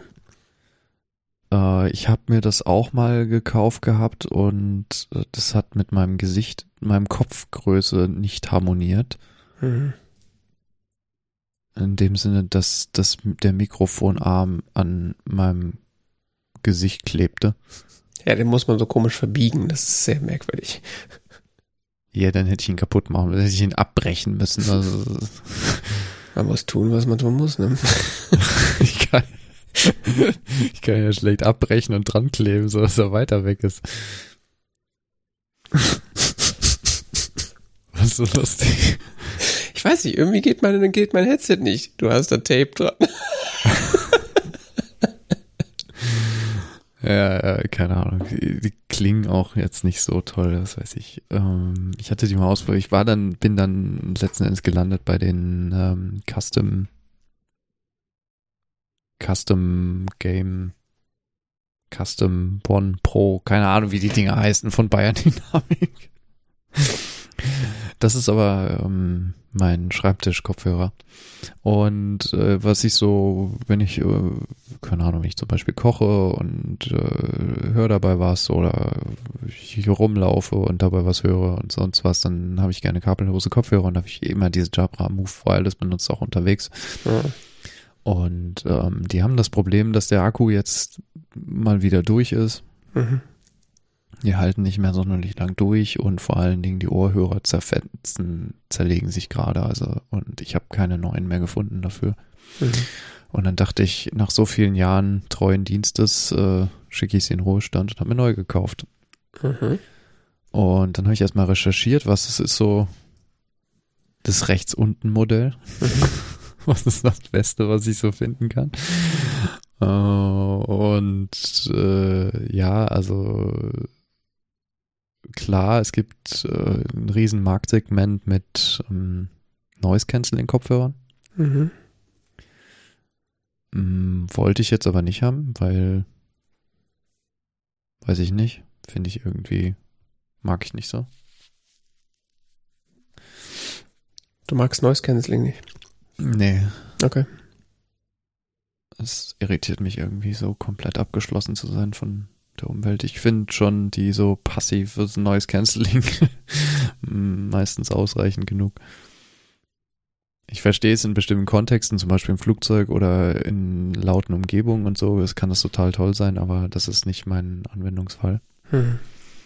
sondern mein Anwendungsfall ist hier zu Hause rumzulaufen und so. Und wenn ich dann gar nichts mehr höre, dann äh, Ja. ist das nicht schön. Klar. Auf jeden Fall habe ich mir jetzt gekauft vor ein paar Tagen die Audio-Technica Mhm. oder Audio-Technica. Das ist eine japanische Firma. Mhm. ATH M50X BT2. Toller Produktname, ne? Könnte schon fast aus Deutschland sein.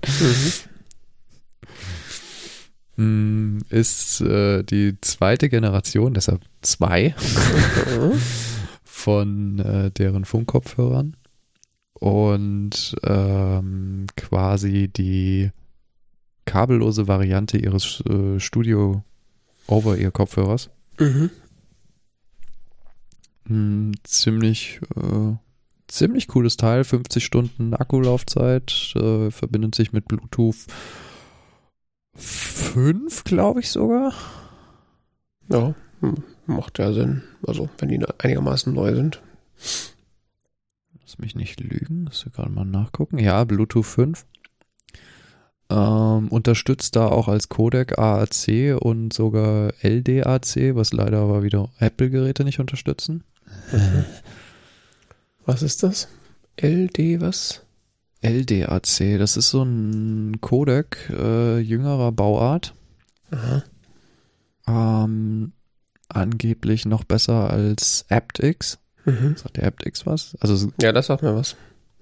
dieses SBC, ich glaube, das ist das, was die tatsächlich das noch, was die ähm, Jabra Move einsetzen. Das ist so äh.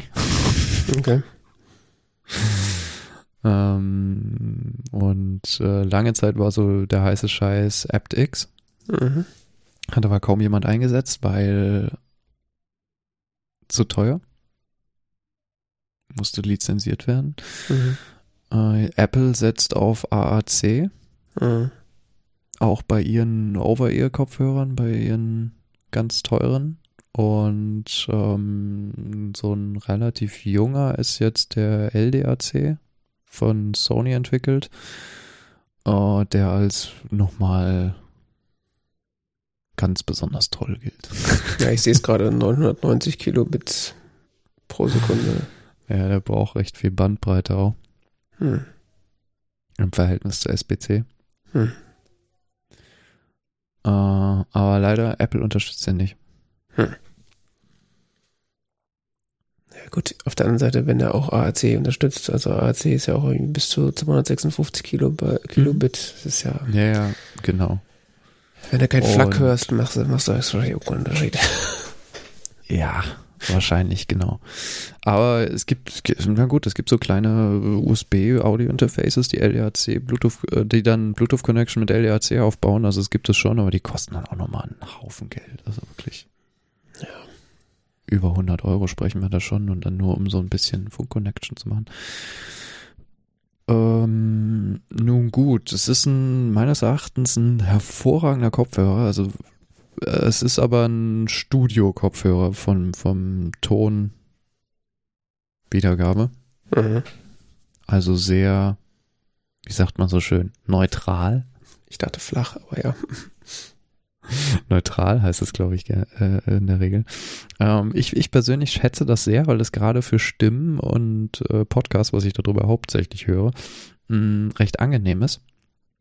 Mhm. Und man nicht die ganze Zeit dann so ein Gewummer in den Ohren hat. Mhm. Wie bei so vielen modernen Kopfhörern, die man so kaufen kann, wo irgendwie die Hälfte der Rezensionen sagen, endlich mal richtiger Bass. Geiler Bass, ja. Ich weiß nicht, wieso man dauernd so einen Wummern auf den Ohren haben will, aber anscheinend will man das. Mhm. Mm, mein Anwendungsfall ist, wie gesagt, Stimmen zu hören hauptsächlich und dafür ist diese Studio-Tonqualität äh, hervorragend. Äh, angeblich hat er auch Mikrofone. okay plus dieses Beamforming. Also der hat auch so, das ist lustiges, der hat, hat so die üblichen Tasten, An-Aus-Taste, äh, lauter, leiser. Und dann mhm. hat er noch so eine Siri-Taste oder äh, Voice Assistant-Taste, ne? Mhm. Auf die ich manchmal komme, was total irritierend ist. Also, wenn sie Ping. Sie haben gerufen. Ist so ungefähr, ja, ne? Ähm. Man kennt das. I'm sorry, Dave. I can't do that. Ja, das kommt sich auch noch. Äh, deshalb auch die Mikrofone, deshalb plus noch dieses, äh, angeblich auch noch dieses Beamforming, was ja auch äh, die AirPods machen. Ja. Angeblich. Angeblich kann man darüber auch telefonieren. Ich habe es noch nicht ausprobiert. Ja. Warum? Bei auch? den Move Wireless war das nicht so eine gute Idee. Nee, es gibt auch nicht viele Bluetooth. Also, Was hast du gesagt? Ich höre dich nicht. Beziehungsweise man hört halt alles andere, aber die Person nicht. Die, die, weil, Move Wireless aufhat, ja. Ja. Überhaupt Bluetooth-Kopfhörer zum Telefonieren ist einfach ein Graus. Also. Ja. Ich habe bis jetzt, glaube ich, nur die, die AirPods Pro habe ich bis jetzt nur so als einigermaßen sinnvoll zum Telefonieren äh, bemerkt. Die hm. haben, schaffen das irgendwie ganz gut, aber alles andere. Was ich äh, sehr cool fand, äh, sie verbinden sich sehr viel schneller als die Wireless. Also man schaltet sie an und sie sind quasi verbunden. Hm ähm, unterstützen auch so eine Technologie, die nennt sich Google Fastpair, die hm, nur auf Android-Telefonen ist. Ist, glaube ich, soweit ich das verstanden habe, so ähnlich wie bei den Android, äh, wie bei den ähm, AirPods beim iPhone, dass man es nur dranhält und dann mhm. verbindet sich schon. Ja, halt so NFC-Pairing wahrscheinlich, ne? Ich weiß es nicht genau. Ich hab, äh, bin dem noch nicht weiter nachgegangen, weil ich ja kein Android-Phone habe. Aber es wird äh, stark beworben, dass es das Ding kann. Ja gut, ich meine, wie oft pairst du dein Ding damit, ne? Idealerweise einmal und dann nie wieder. äh, ja. Äh, angeblich, auch was ich gerade, was ich ganz vergessen habe, wenn du telefonierst, hörst du dich angeblich auch ein bisschen selber. Hm. Okay. Damit du nicht so rumschreist. mhm. äh, keine Ahnung, wie gut das funktioniert. Aber was ich am meisten toll finde, ist, der, der Klang ist einfach unglaublich glasklar und äh, ganz komplett anderes Erlebnis als bei denen, die ich vorher hatte und ähm, ja, verbindet sich schnell, verbindet sich mit beiden Geräten, mit denen ich es benutze, mit dem MacBook und mit dem iPhone. Mhm. Und ich habe sie bisher nicht aufgeladen. Ich weiß nicht, wie lange die Akku Ich benutze sie gefühlt schon eine Woche. Laut Webseite 50 Stunden. Ja. Ja, zum Laden ist das kürzeste, ist das, also das Kabel dabei mit das ganz großer äh, Wettbewerber ist für das kürzeste USB-Kabel des Planeten. mhm. Das ist so ungefähr so, so zweimal meine Handlänge. Ist es wenigstens USB-C? Am einen Ende schon, ja. Sehr gut. USB-A, USB-C. Es gibt Am- ja der auch so, Kopfhörer hat einen USB-C-Anschluss, ja. ja, okay, weil es gibt ja auch immer noch so Spezialisten, wo du im Jahr 2023 dir was kaufst und es ist so ein Micro-USB dran und dann willst du eigentlich schon gleich von, Ja. der, von, der, von dem Dach springen. Ich hatte, ja, jetzt bei dem ganzen Positiven, was ich jetzt gerade aufgelistet habe, ich hatte auch negative Erfahrungen. Mhm. Ähm, ich hatte den Kopfhörer bei Amazon gekauft. Die erste Variante, die ich gekauft habe, mache ich an, setze mir auf und höre so rechts ein Knattern und Rauschen. Okay. Ungefähr das Geräusch, was du gerade gemacht hast. ich so, okay, das sind Kopfhörer für 180 Euro. Wir haben ja ganz schön Funkstörungen drin, ne? Mhm. Dann ich das so ein bisschen ertragen und dachte so irgendwann, nee, das, das, das war so laut. Ich dachte, also wenn das, das kann nicht sein, ne? Mhm. Ich, also ich habe echt an mir gezweifelt. Höre ich irgendwie, ich weiß, ich war vorher beim Ohrenarzt und die Ohren wurden gereinigt. Ich, höre ich so viel besser. Das, das kann, Du hast die Flur husten, ne?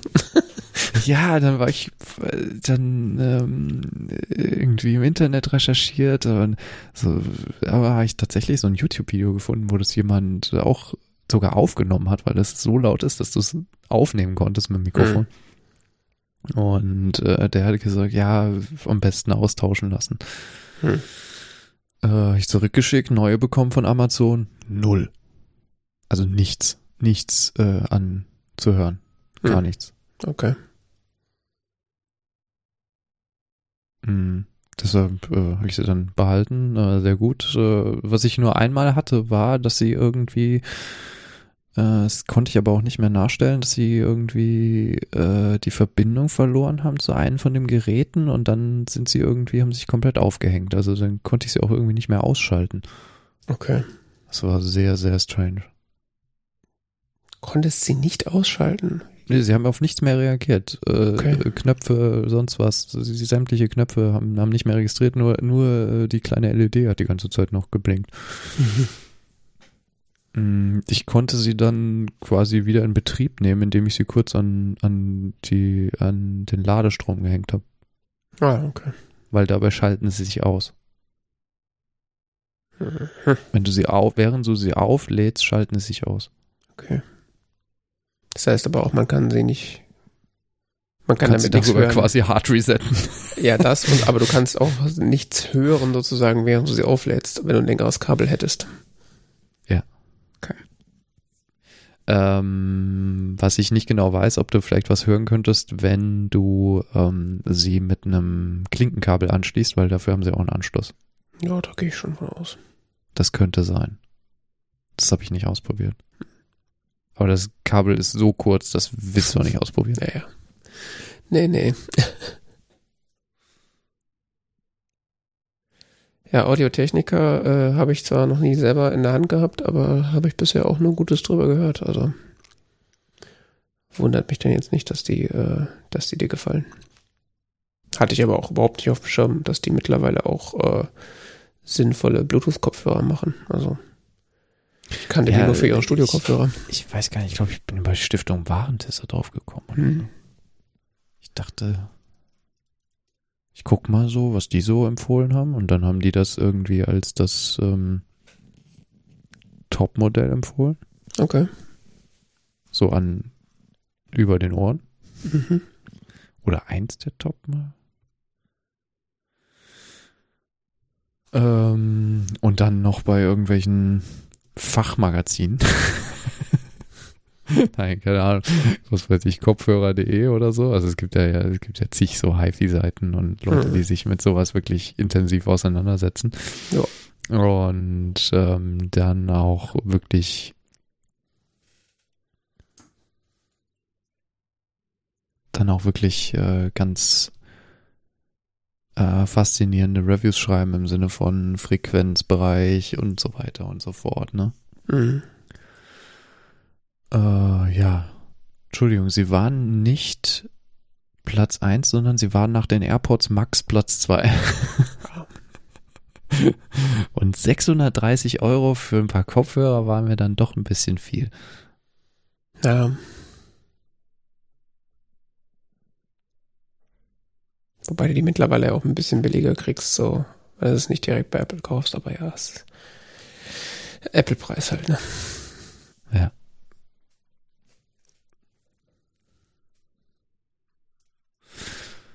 Ja. Davon wollte ich mal erzählen. Mhm. Ja, da bin ich mal gespannt, wie die so dann den Langzeittest bestehen. Mhm. Das bin ich auch. Es gibt noch so ein hübsches Täschchen dazu. Thema, Das ist- Thema fühlt Vintage. sich sehr gut an, also es ist wirklich, also Sieht auch wertig aus. hm. Könnte fast echtes Leder sein. Aber wahrscheinlich nicht. Wahrscheinlich nicht, aber es ist tatsächlich so ein bisschen elastisch und so. Also es ist eins der besten, wenn es Kunstleder ist, eins der besten Kunstleder, die ich in der Hand hatte. Noch ein Vorteil gegenüber den AirPods Max, Kriegst ein Die- Täschchen dazu. die mit ihrem Brazier.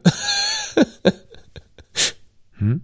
Die haben so, so ja, bei AirPods Max hast du ja auch ein Täschchen, dabei sieht dann aus wie ein BH. Echt? Ja, ist halt, das, das werden halt nur die, die Cups, also die Ohrmuscheln sind halt nur so in so ein Ding eingepackt und Aha. die, äh, der Bügel ist halt irgendwie komplett frei und es schützt halt auch 0,0. Okay. Was irgendwie sehr merkwürdig ist. Aber das ist, glaube ich, das einzige Ding, womit du sie wirklich ausschalten kannst. Also wenn du sie in dieses komische Case-Ding steckst, dann gehen sie, glaube ich, aus. Ansonsten sind wir immer an oder so. Das ist auch irgendwie, ja, ich weiß nicht. AirPods Max ist irgendwie so, irgendwie schon ganz cool, aber auch irgendwie so ein bisschen so ein An- und Ausschalter. Das ist einfach an manchen Produkten gar nicht so eine schlechte Idee. Tja.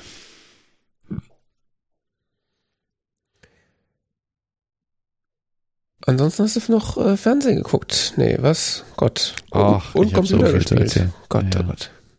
Soll ich das alles erzählen? Wie du möchtest. Ich, mein, ich habe Zeit. Aber wir können auch Sachen davon auf die nächste Sitzung schieben. Mir ist das, äh, mir ist das gleich.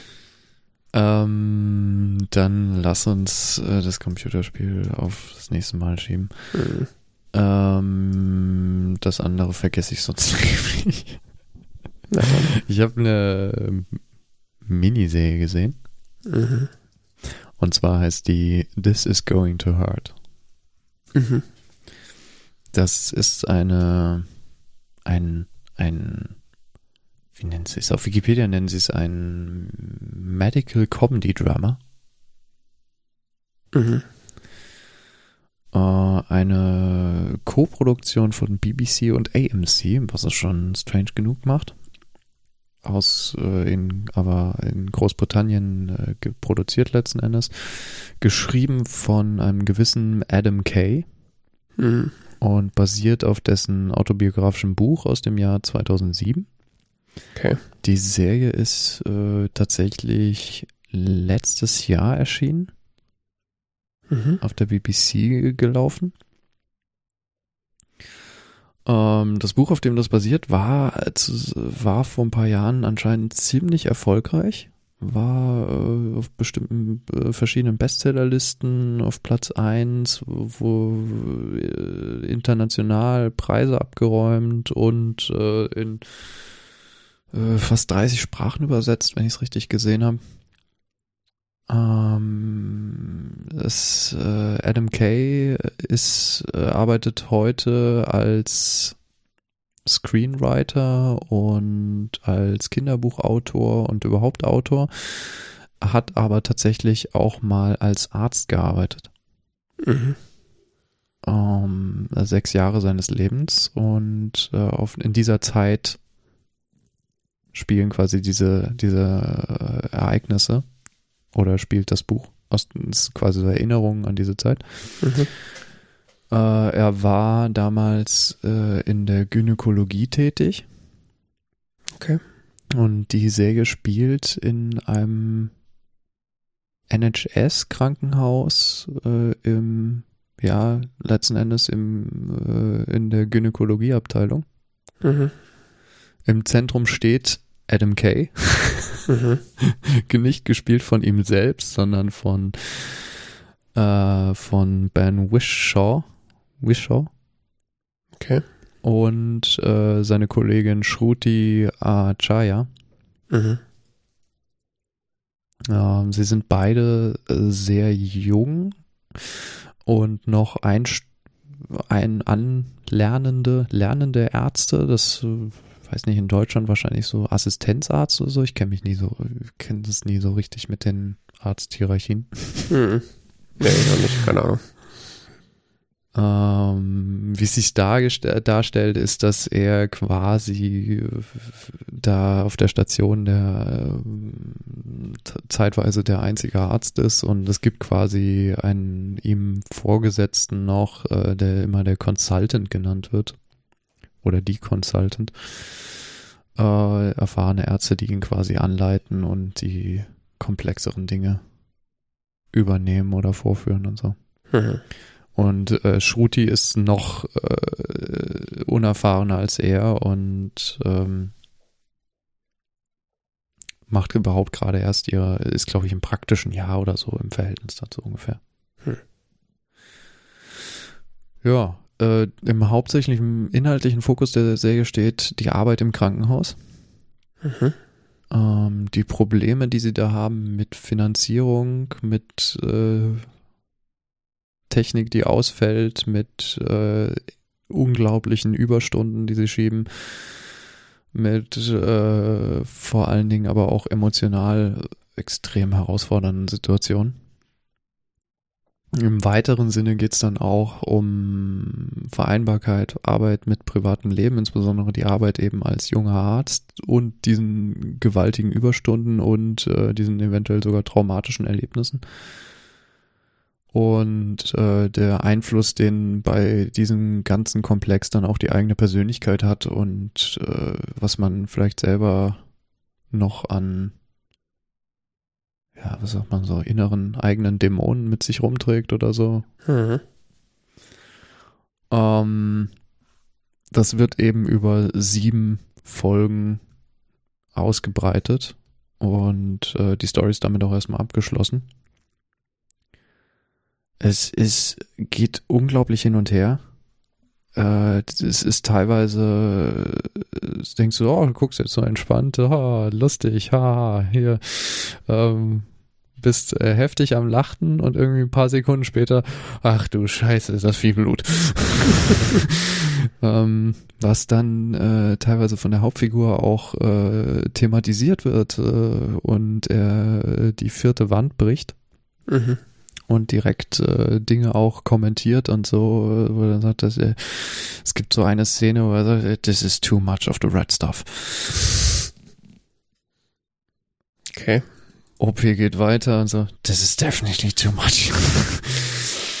ähm, es, äh, das ist äh, schon, es wurde so, wird bezeichnet als das es die Arbeit in so einem Krankenhaus relativ ungeschönt darstellt. Also es ist jetzt nicht schlimm, traumatisierend oder so, keineswegs. Es ist jetzt nicht ungewöhnlich brutal oder so. Es ist nur Medizin, im medizinischen Sinne halt teilweise sehr nüchtern. Mhm. Ähm, sehr komplizierte medizinische Fälle dargestellt, die eben im Rahmen der Geburtshilfe oder der Gynäkologie da auftreten können. Ähm, und wie gesagt, das wechselt teilweise unglaublich schnell zwischen ganz entspannten, lockeren Situationen, über die man herrlich lachen kann, zu wirklich äh, todernsten und sehr dramatischen. Und das macht, äh, das gibt dem Ganzen eine äh, faszinierende Atmosphäre und äh, auch einen sehr interessanten Spannungsbogen mhm. weil da äh, es gibt mehrere, es gibt quasi so Ereignisse in jeder Folge, die abgehandelt werden, aber es gibt auch zwei, drei Story, immer drei, vielleicht sogar vier Storylines, die quasi alle Folgen überdauern. Mhm ähm, die äh, professionelle Entwicklung von ihm, was in der ersten Folge ihm passiert und dann Auswirkungen hat auf alle folgenden Folgen. Mhm. Und äh, die professionelle Entwicklung von ihr, wie sie mit dem Job da klarkommt und so, Shooty. Und ähm, dann äh, sein Privatleben mit mhm. seinem äh, Partner und äh, welche Auswirkungen sein Job da drauf hat. Mhm. Und äh, es hat mich sehr beeindruckt. Hm.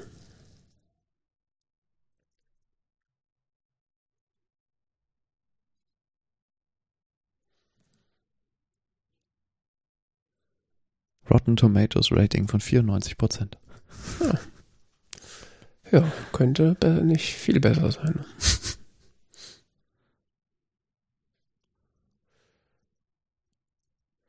Also, es liegt vielleicht daran, weil ich gerade das äh, gerade gucke, aber erinnert mich irgendwie so ein bisschen an Dr. House. Du guckst es gerade? Ich gucke gerade Dr. House. Ach so, okay. Deswegen ist es gerade so, okay, läuft da auch ein äh, ein bitterer Hugh Laurie rum, der alle irgendwie anschnauzt. Nee. Und alle sarkastisch anmacht. Er hat eine Kollegin, äh, die äh, ziemlich sarkastisch unterwegs ist, aber hm. Ist, glaube ich, auch nur eine Methode, äh, damit umzugehen. Ja, das glaube ich. Okay.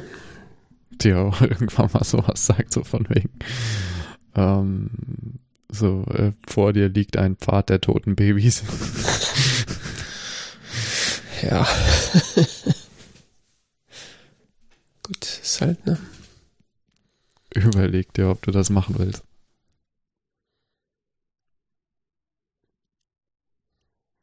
Ist halt in Krankenhäusern, wenn du da als Arzt arbeitest, da siehst du halt am Ende, siehst halt alles, ne? Mhm. Ist aber wahrscheinlich auch kein schlechter Realitätsabgleich, einfach mal so. Ja, es ist vor allen Dingen ähm, faszinierend, wie sie den NHS darstellen. Also als und das dann teilweise auch kontrastieren mit äh, privaten Kliniken. Hm. Das, es gibt äh, es gibt einen äh, die die die Frau von seinem besten Freund ist äh, schwanger und die schwärmt die ganze Zeit von so einer privaten Klinik, wo sie gerne entbinden möchte. Mhm. Und ähm, es ist keine Ahnung, es gibt eine spätere Szene, wo er zu ihr sagt, äh, überleg dir gut, ob der, wo sie dann äh, von der Einrichtung da schwärmt und wie toll es ist in dieser privaten Klinik und so. Und er sagt zu ihr, nachdem er da mal ein paar Tage gearbeitet hat, äh, überleg dir gut, ob das Letzte, was du siehst, dieser wunderschöne äh, Kronleuchter ist. Okay.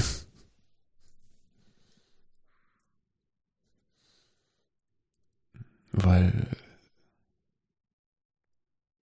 ja, es ist halt ein Thema, das in der Serie thematisiert wird, ist, der NHS ist äh, gnadenlos underfunded und die Krankenhäuser pfeifen auf dem letzten Loch und sonst was und äh, es gibt äh, gewaltige Probleme mit, ähm, dass da die Finanzierung fehlt und äh, die Leute total überarbeitet sind und sonst was, aber äh, die die Ausstattung der Krankenhäuser sich nicht nach dem richtet, was halt eben immer noch nicht so stark danach richtet, was eben das günstigste und äh, tollste ist und das beste Medizinprodukt zu verkaufen quasi mhm. sondern eben nach äh, das Ziel von so einem Krankenhaus an sich ist, eine vernünftige medizinische Versorgung zu machen. Und dafür haben sie halt nicht die Kohle, die sie bräuchten, aber und deshalb hakt es an dem einen oder anderen Ende, aber ähm, bestimmte Dinge halt da Standard sind, wohingegen bei den privaten Kliniken sehr viel Geld in Dinge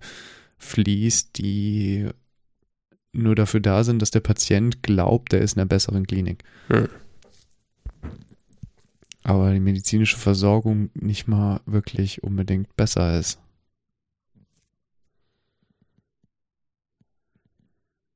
Ja, das ist ja eh das alte Lied, äh, gesetzlich versus privat.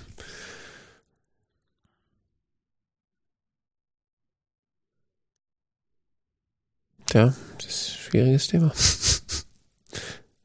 Aber das ist nur so ein, die, diese, diese Story mit äh, Privat versus, äh, also private Klinik versus NHS ist nur ein, meines Erachtens nur so ein, so ein Randplot, der dann auch noch eine gewisse Rolle spielt. Aber hm. Der quasi nur dieses Thema, äh, der quasi nur hilft zu verorten, wo äh, NHS-Kliniken stehen. Wie die zu betrachten sind, welche Eigenschaften die haben, wie die einzuordnen sind. Ich kann es nicht beurteilen, wie es in Bezug ist auf Deutschland mit äh, Klinikwesen und so. Im schlimmsten Fall wahrscheinlich ähnlich. Wahrscheinlich.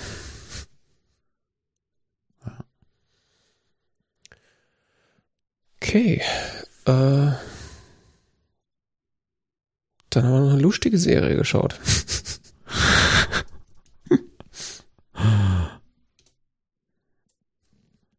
Ja, wir haben weiter IT-Crowd konsumiert. Mhm. Die IT-Crowd, die Serie von früh, äh, sp späte 2000er Jahre. Und zwar Staffel 2, Staffel 2, zweite Hälfte. Folge 4 bis 6, genau. The Dinner Party, Smoke and Mirrors und Men Without Women. Licht und Schatten, würde ich sagen. also, Inwiefern?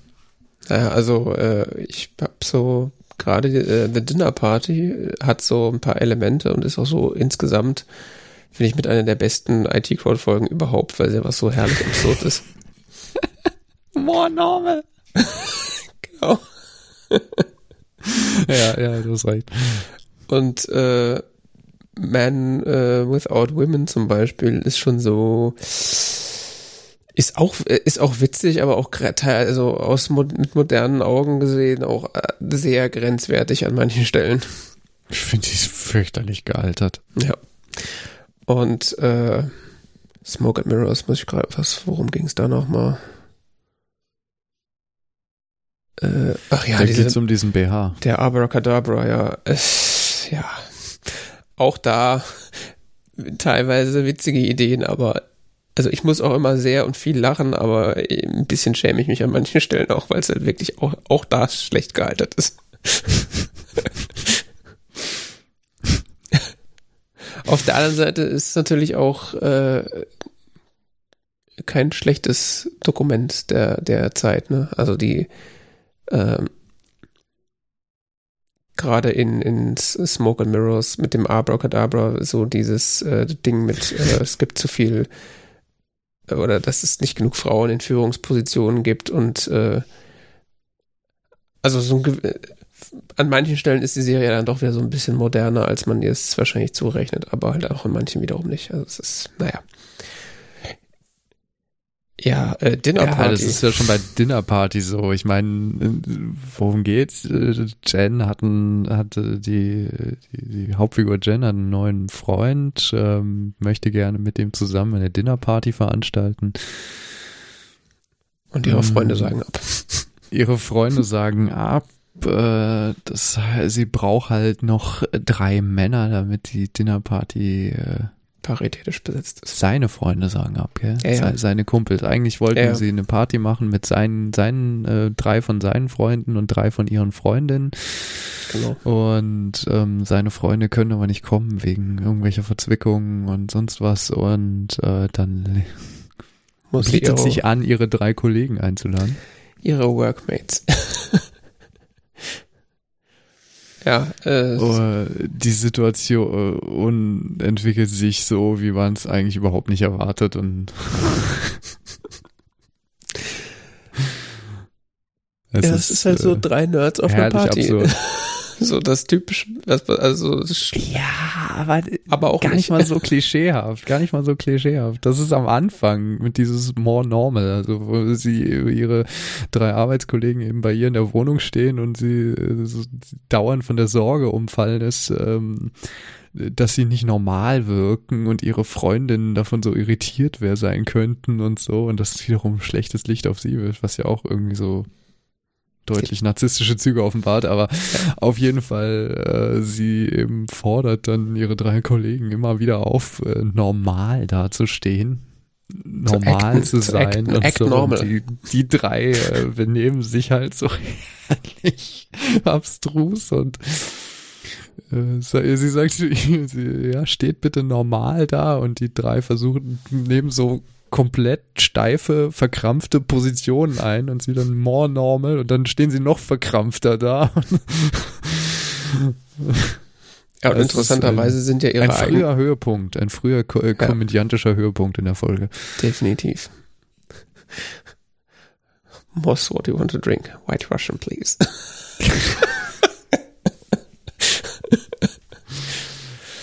uh, I, I didn't know they actually made a wine called white wine. what do you want to drink? Red wine, please.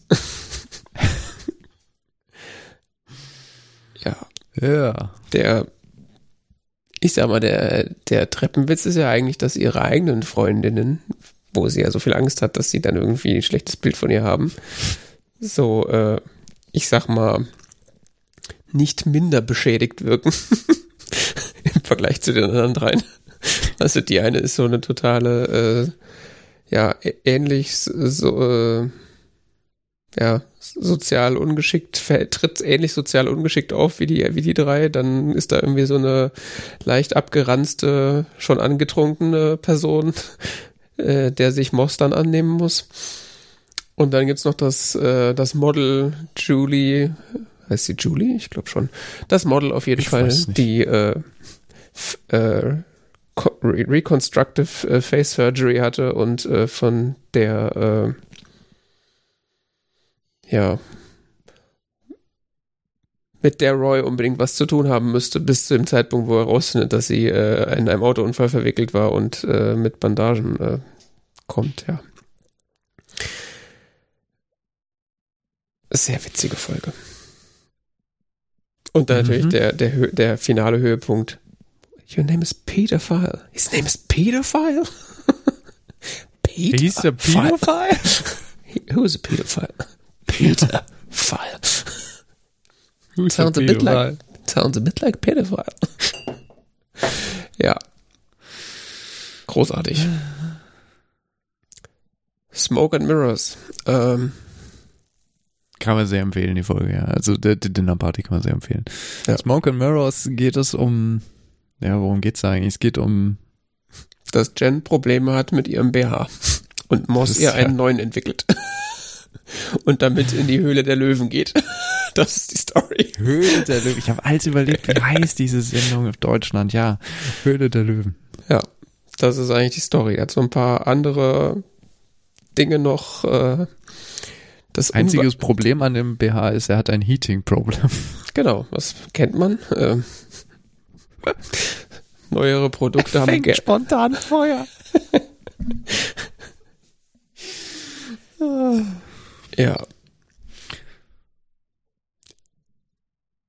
Ist ein ist keine schlechte Folge, aber ist auch keine gute Folge, wenn man ehrlich ist. Ist schon, ja, das ist ein bisschen lustig, aber Das, äh, das ist keine gute Folge, nein, aber es gibt ein paar Höhepunkte. Also großartig sind die eben, wo sie dann die die Teile, wo sie im Fernsehen sind. Also einerseits, wo ähm, äh, sie bei Höhle der Löwen diesen BH präsentieren und sich keine Ahnung äh, Moss wollte da eigentlich alleine hin und dann die anderen zwei drängen sich ihm quasi auf, äh, so als äh, seine Unterstützer, stellen sich aber letzten Endes genauso doof an wie er, äh, obwohl sie schlechter. vorher sich, sich als die riesigen Marketing-Genies äh, verkauft haben. hm, Ähm, das ist sehr lustig bis hin zu dem Finale, in dem Moss diesen BH hochhält und er plötzlich Feuer fängt.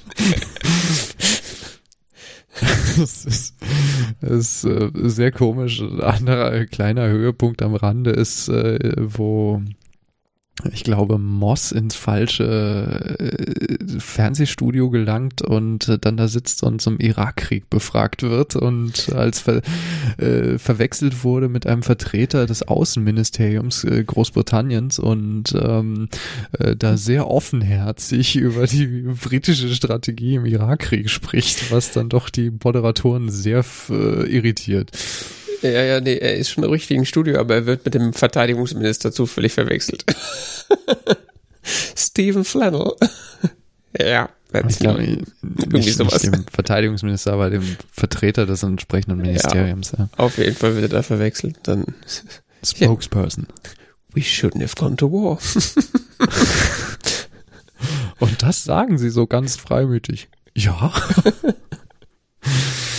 Das war schon immer Das war mein ein Fehler. Das habe ich schon immer gesagt. Aber ihr Department ist doch hauptsächlich dafür verantwortlich. Was? Wir haben schon immer. Wir wollten das noch nie. Das IT-Department ist dafür verantwortlich, genau. Hm. Ah, gut. Die dritte Folge, Men Without Women. Ich weiß nicht. Auch die hat ihre Höhepunkte, aber so. Findest du? Ja, also ich sag mal, die ist, also ich sag mal, Douglas. Die Figur Douglas ist halt einfach, äh, ist ja Mr. Randoms Sohn und das ist im Grunde äh, Mr. Random auf Steroide. Also diese Figur Douglas ist so dermaßen absurd, das, äh, das gibt's gar nicht. Und das, was da so erzählt wird, ist, äh, hat sehr viel Geschmäckle, aber wenn man mal diese Figur an sich so sich anschaut, ist sie so absurd, dass es schon wieder, also allein dieses, äh, wo, er fährt in irgendeine Wüste und geht in irgendein Tent rein und so, er sucht, er sucht einen Great Sorcerer und dann sitzt da irgend so ein, so ein Hobo und verkauft ihm Rohhypnol.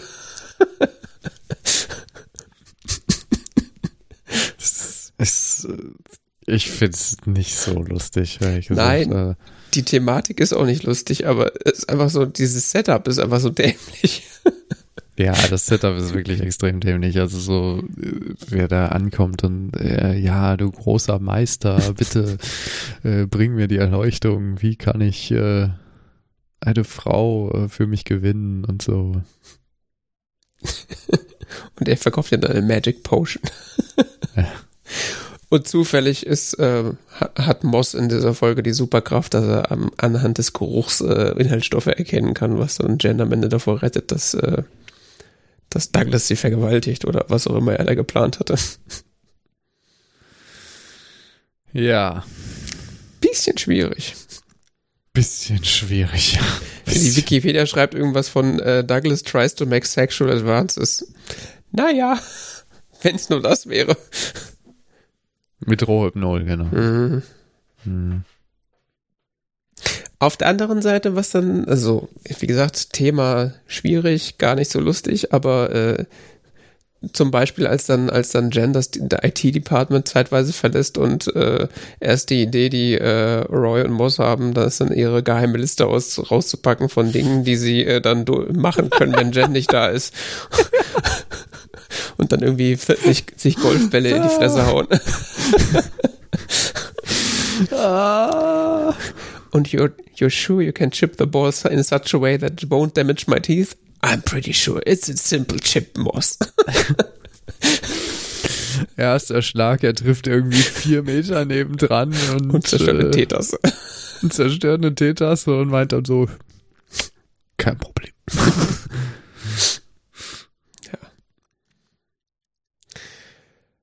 Gut, ja, ich sag mal, viel mehr gibt's wahrscheinlich dazu Kann nicht nur zu sagen. besser werden. Ähm, ja, nächstes Mal dann äh, Staffel 3, Folge 1 bis 3. Sure, Mhm. macht Sinn. Aber wir haben ja noch was geguckt. Äh, die Glaszwiebel. Es gucken ja alle. Oder Hey. haben vor ein paar Tagen irgendwie so alle geguckt, dann müssen wir es ja auch gucken. Na gut, der lief ja jetzt kurz vor Weihnachten äh, auf Netflix und kurz davor im Kino. Ist ja auch eine Netflix-Produktion. Also das hat ja auch das Potenzial, dass es im Grunde äh, jeder guckt, weil die aller, allermeisten, die sich so äh, in der Medienwelt bewegen und äh, unter 50 sind, haben ja wahrscheinlich einen Netflix-Account. Hm. Kann man den im Kino sehen? Der, der, der lief für, ich glaube, eine Woche oder zwei im Kino, ähm, bevor er auf Netflix dann echt richtig veröffentlicht wurde. Aber ich glaube auch nur deswegen, weil Netflix das irgendwie machen muss, damit sie irgendwie äh, bei den Oscars ernst genommen werden oder so. Ich weiß es nicht. Also. Ja, ich glaube, da gibt es irgendwie so Regeln, dass ein Film im Kino gewesen sein muss, damit er bei den Oscars dabei sein darf oder sowas. Ich glaube, deswegen machen die das. Also er war pro forma im Kino, aber nicht, weil das so ein krasser Kino-Blockbuster ist. Es ist eigentlich ein Mhm. Netflix-Film. Ja. Ja. Äh, Glass Onion ist äh, der zweite Teil in einer Franchise-Reihe, äh, die da heißt äh, Knives Out von Ryan Johnson, äh, den man kennt von Knives Out und äh, Star Wars äh, Last Jedi. Äh, in der Hauptrolle, wie immer, Daniel Craig. Unter anderem mit dabei Edward Norton, Janelle Monet, Catherine Hahn, Leslie Odom Jr., Jessica Henwick, Madeline Klein, Kate Hudson und David Bo äh, Dave Bautista. Äh, ja, ist ein Whodunit-Film. Ja. Also es gibt diese berühmte Whodunit-Kategorie, so ähm, Vorreiter sind ja da diese ganzen Agatha Christie-Verfilmungen mit äh, Hercule Poirot oder weiß der Geier was, Miss Marple, solche Geschichten. Das ist ja dieses klassische ähm, Whodunit-Genre. Ähm, Knives Out war ein moderner Versuch, das irgendwie so ein bisschen zu unter zu subverten. Also Knives Out fängt ja an wie ein Whodunit-Film und entwickelt sich dann aber in eine andere Richtung und das scheint zumindest, wenn man jetzt sich an Glass Onion hält, äh, das Thema dieser ganzen Reihe zu sein. Äh, auf den ersten Blick wie ein Whodunit-Film auszusehen, der dann äh, ja ein bisschen dieses Terrain verlässt. Ähnlich äh, verzwickt ist die Geschichte auch. Also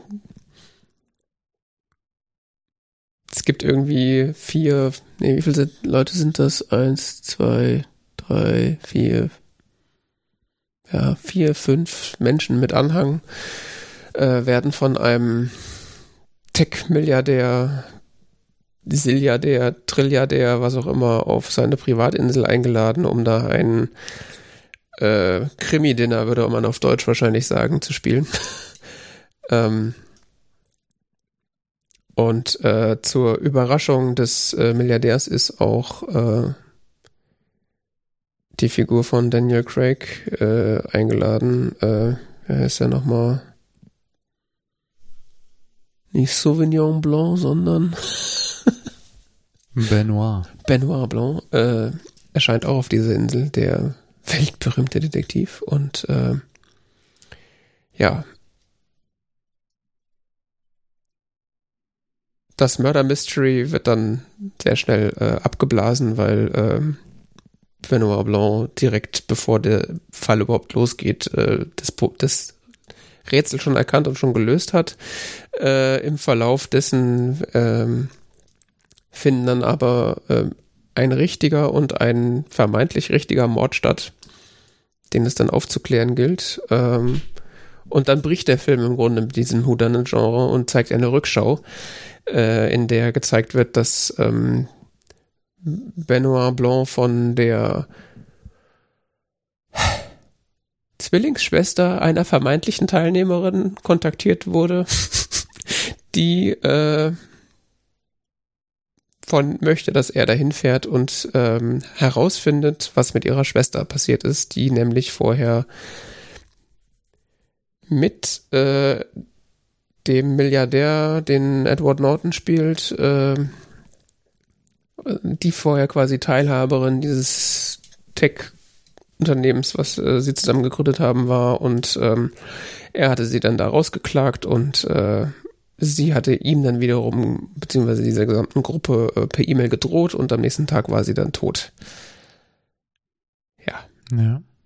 Äh, wenn man den Film nicht gesehen hat und das sich jetzt angehört hat, denkt man wahrscheinlich, ich habe nicht alle Tassen im Schrank, weil das versteht kein Mensch, wenn man den Film nicht gesehen hat. Ähm, ja. Ich sag mal so. Hm? Es wird dann am Ende aufgeklärt, wer diese. Wer, die, wie, wo, was. Wer ja. wen wann getötet hat und warum. Ähm, Ich habe schon wieder vergessen, aber es spielt jetzt auch keine Rolle. ja. Naja, der Tech-Milliardär hat alle umgebracht. Das ist die Lösung. oh. Ja, ist halt so. Ähm, ja, wie fandst du? Mm, schwierig. Hm. Ich. Also, ich erinnere mich, dass ich den ersten Knives Out besser fand. Hm. Ich finde die Figuren ziemlich cool. Okay. Ähm, die, oder Zeit, teilweise. Aber die sind irgendwie auch, also, das sind, es ist so ein Haufen sehr diverser Figuren, die da zusammengeworfen werden. Hm. Die eigentlich irgendwie alle äh, ganz interessant angelegt sind. Hm deren Story aber dann gar nicht mal so intensiv da eingewoben wird jeweils. Ja. Also sie sind so quasi bunte Vögel und die werden so dahingestellt, weil sie halt bunte Vögel sind. Mhm.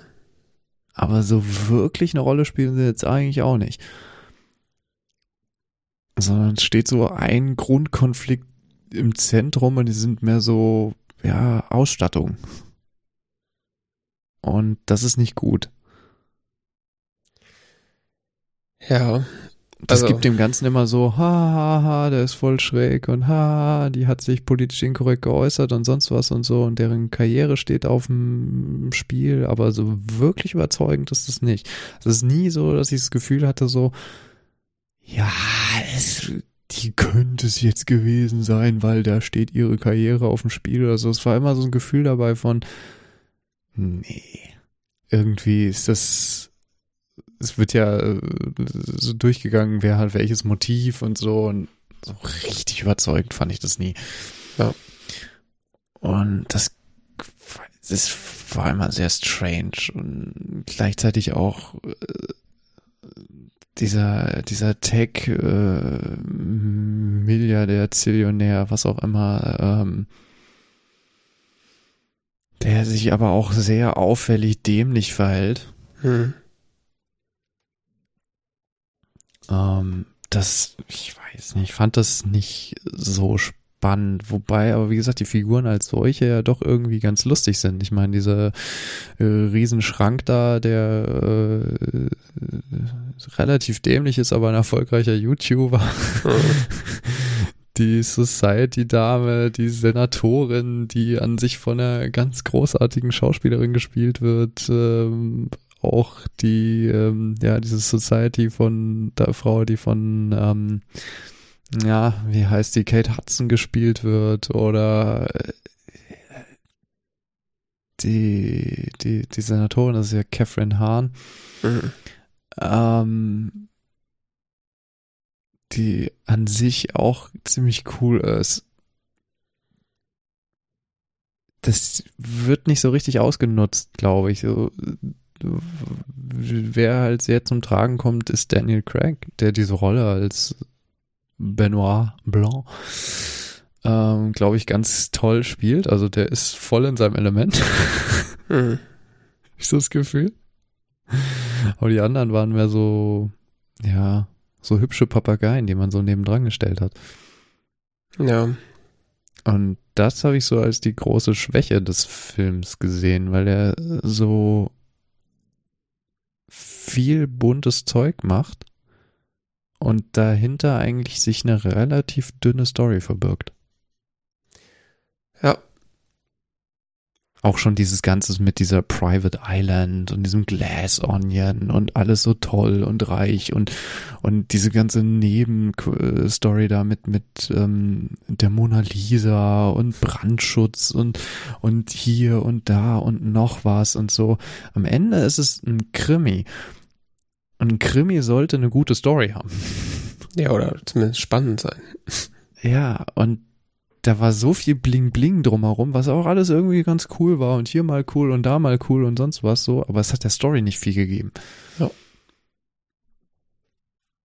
Ja, es ist halt irgendwie, ich hatte auch die ganze Zeit das, Gefühl, es ist halt, äh, also da das ist alles irgendwie ganz witzig und die Figuren äh, sind schräg und äh, gibt's auch tolle Bilder und, und das ist auch irgendwie so ein bisschen so Popcorn-Kino, aber äh, die Geschichte ist so, also es gibt ja einmal diesen Twist in der Mitte, den vermeintlichen Twist, äh, dass, dass sie eine Person, die ja gar nicht die Person ist, das alle denken, die sie ist. Ähm, aber die, dieser eigentliche Case, um den es da geht, wer hat wen getötet und warum, ist halt so, ja, also, dass, dass der, dass der äh, Tech-Milliardär seine, ähm, seine ehemalige Kollegin, die ihn da bedroht, umgebracht hat. Ja, huhu, wer hätte das gedacht? ja, das, des Rätsels Lösung liegt die Hälfte des Films fast auf der Hand, auch wenn ich selber nicht drauf gekommen bin, aber ich fand es schon ein bisschen banal nach, zum Schluss. Es ist und, halt so dämlich, dass man nicht drauf kommt. es ist halt ja, halt irgendwie so, ja, okay. Und das wird wiederum als Twist dann herausgearbeitet der ist tatsächlich so dämlich. Richtig, also was auf der einen wow, Seite. Ich bin so beeindruckt. auf der einen Seite finde ich das ja ganz nett, weil das ja so ein, so ein, auch so ein Hint in so Richtung Leute ist wie, äh, wie äh, Elon Musk. So, ja, das sind eigentlich äh. auch nur Trottel mit Geld. Ähm, ja. aber das dann halt so als Feature oder als, als, als, als großes Geheimnis des Films zu sehen, der ist in Wirklichkeit ein Trottel. Ja, gut, okay. Bisschen, bisschen dünn, wie du, wie du schon gesagt hast. Und jetzt? Mhm. ja, außen shiny, innen hohl. Glass Onion halt. naja. Und das mit der Mona Lisa habe ich überhaupt nicht verstanden. Ja, der hat die sich ich da ausgeliehen und er wollte unbedingt in einem Satz mit der Mona Lisa genannt werden. Konstruierter geht's ja auch nicht. Und das, ich finde total passt auch überhaupt nicht, dass er dann am Ende so traurig ist, dass die Mona Lisa zerstört wird, als ob den das interessiert.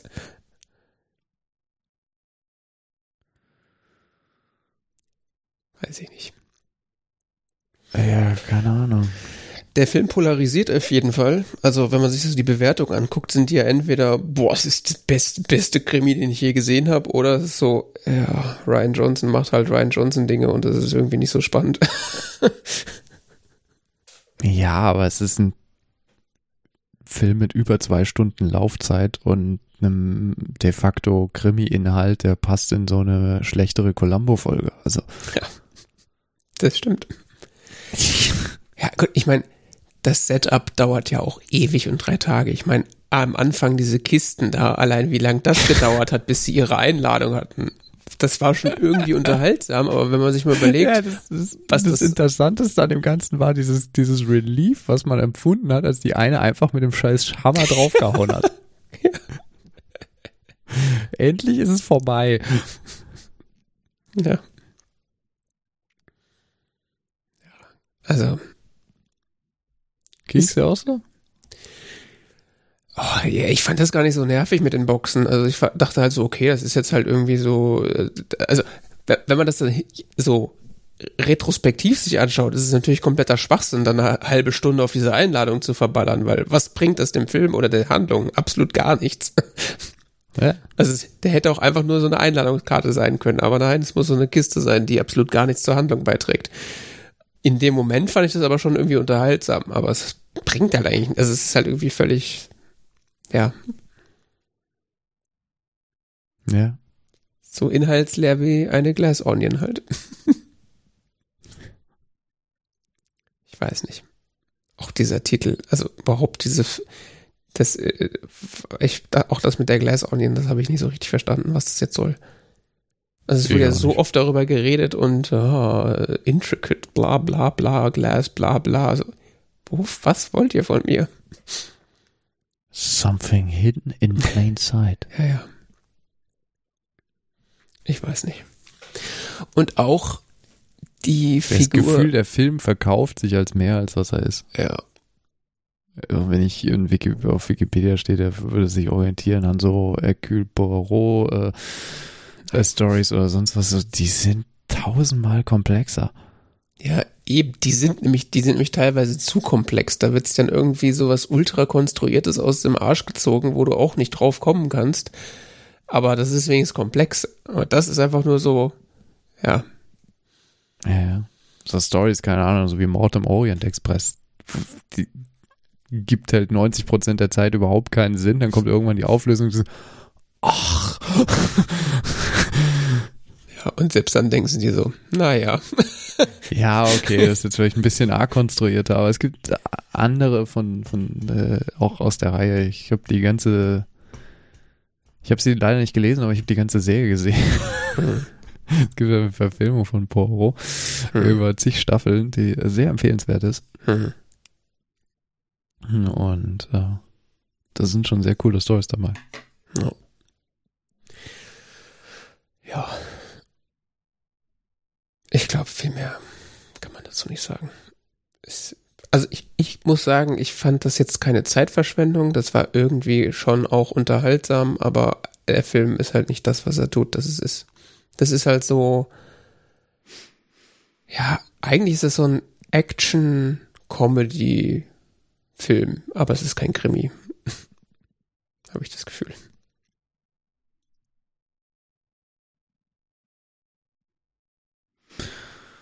Ja. Ich finde auch Was das mich wundert, ja.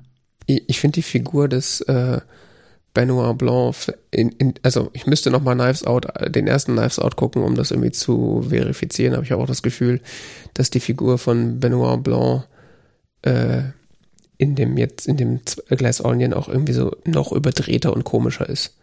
Auch der Ja, wirkt nämlich irgendwie so, also so ultra aufgesetzt und komisch, dass das auch schon irgendwie nicht mehr, nicht mehr greifbar ist, finde ich. Ja, ich habe so das Gefühl, das soll so ein bisschen so eine, eine Satire auf, auf Poirot sein. Mhm. Ja, Das ist ja. auch wahrscheinlich der französische Name und so und auch so ein ähnliches Auftreten, aber halt eben auch komplett überdreht im Sinne von, dass halt äh, Poirot ist so ein ganz sanft, äh, vorsichtiger Franzose, der immer sehr äh, Belgier. gedeckt ist und Entschuldigung, Belgier, du hast recht, ja, ja, ja, wichtiger Unterschied, Belgier, ja, ja, ja, du hast völlig recht, es ist ewig, dass ich es gesehen habe.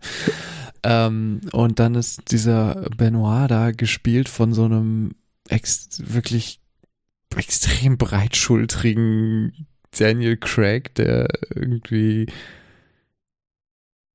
glaube ich, absichtlich so ein bisschen misplaced wirkt in dieser Rolle und da sich aber auch unglaublich gut drin gefällt und deshalb meines Erachtens auch so ziemlich die die beste Figur ist in dem Ganzen, weil er das so Ja. voll aufnimmt, diese, diese Ironie und das in seinem Schauspiel integriert. Ähm, aber so auf einer Metaebene betrachtet, äh, finde ich, dass es gar nicht mal so gut funktioniert dann als Satire letzten Endes auf, auf. Poirot, weil die Stories dann halt da nicht mitkommen mit Ja, der weil Poirot-Story. Ja, weil der, der, der Witz oder das, das, das äh, Spa Spaßige an den Poirot-Filmen äh, Filmen oder was auch immer ist ja, ist ja, dass der so ein bisschen exzentrisch ist. Ja. Aber das einfach nur äh, Turn to Eleven und äh, alle sind überdreht und alles ist komisch. Das ist halt irgendwie kein Rezept für irgendwas. Das ist nicht greifbar, das ist nicht echt. Das wirkt einfach nur so äh, wie so ein Clowns-Car. Ja, Das genau. Clowns Garm schreibt das ganz gut. Ja. Ja. Ich habe dem jetzt mal drei Filme, äh, drei Filme, pff, drei Sterne auf Letterbox gegeben. Drei Filmrollen. Genau, drei Filme, oh, nicht schlecht. drei von fünf Filmrollen hat er von mir gekriegt. Weil, also ich habe mich tatsächlich unterhalten gefühlt. Also, Ja, ja, ich, ich War habe mich schon- auch nicht gelangweilt. Das kann man so auch nicht sagen. Es ist wirklich ein unterhaltsamer Film, den man mal gucken kann. aber es ist halt auch echt kein guter Film. Also es könnte, es da ist irgendwie so viel Potenzial, aber es ist irgendwie so, nö. Wir machen lieber so einen flachen Quatsch. ja. Ich glaube, viel Ja. mehr kann man dazu wahrscheinlich nicht sagen. Wo hast du das? Bei Letterbox wahrscheinlich, ne? Ja, ich habe das bei Letterbox bewertet. Ich schließe mich dem an. Drei von fünf Filmrollen. Okay. Äh, nächstes Mal gucken wir dann äh, Everything Everywhere All at Once. Again. Also, du guckst ihn nochmal, ich gucke den zum ersten Mal. Ich versuche ihn diesmal zu verstehen. Mhm. Und natürlich äh, die nächsten drei Folgen äh, in der IG Crowd-Reihe. Ja, genau. Und nächstes Mal reden wir dann über Bioshock. Alles klar. Dann bedanken wir uns für die Aufmerksamkeit. Das war äh, die 199. Aufgabe des T-Zeit Talk Radio. Und äh, auf Mastodon äh, kann man uns folgen. Auf tzeit.org kann man äh, sich die äh, Shownotes durchlesen und sonstige Informationen zur Sendung äh, sich anschauen. Und das war's von uns. Wir sagen Danke und Tschüss. Ciao.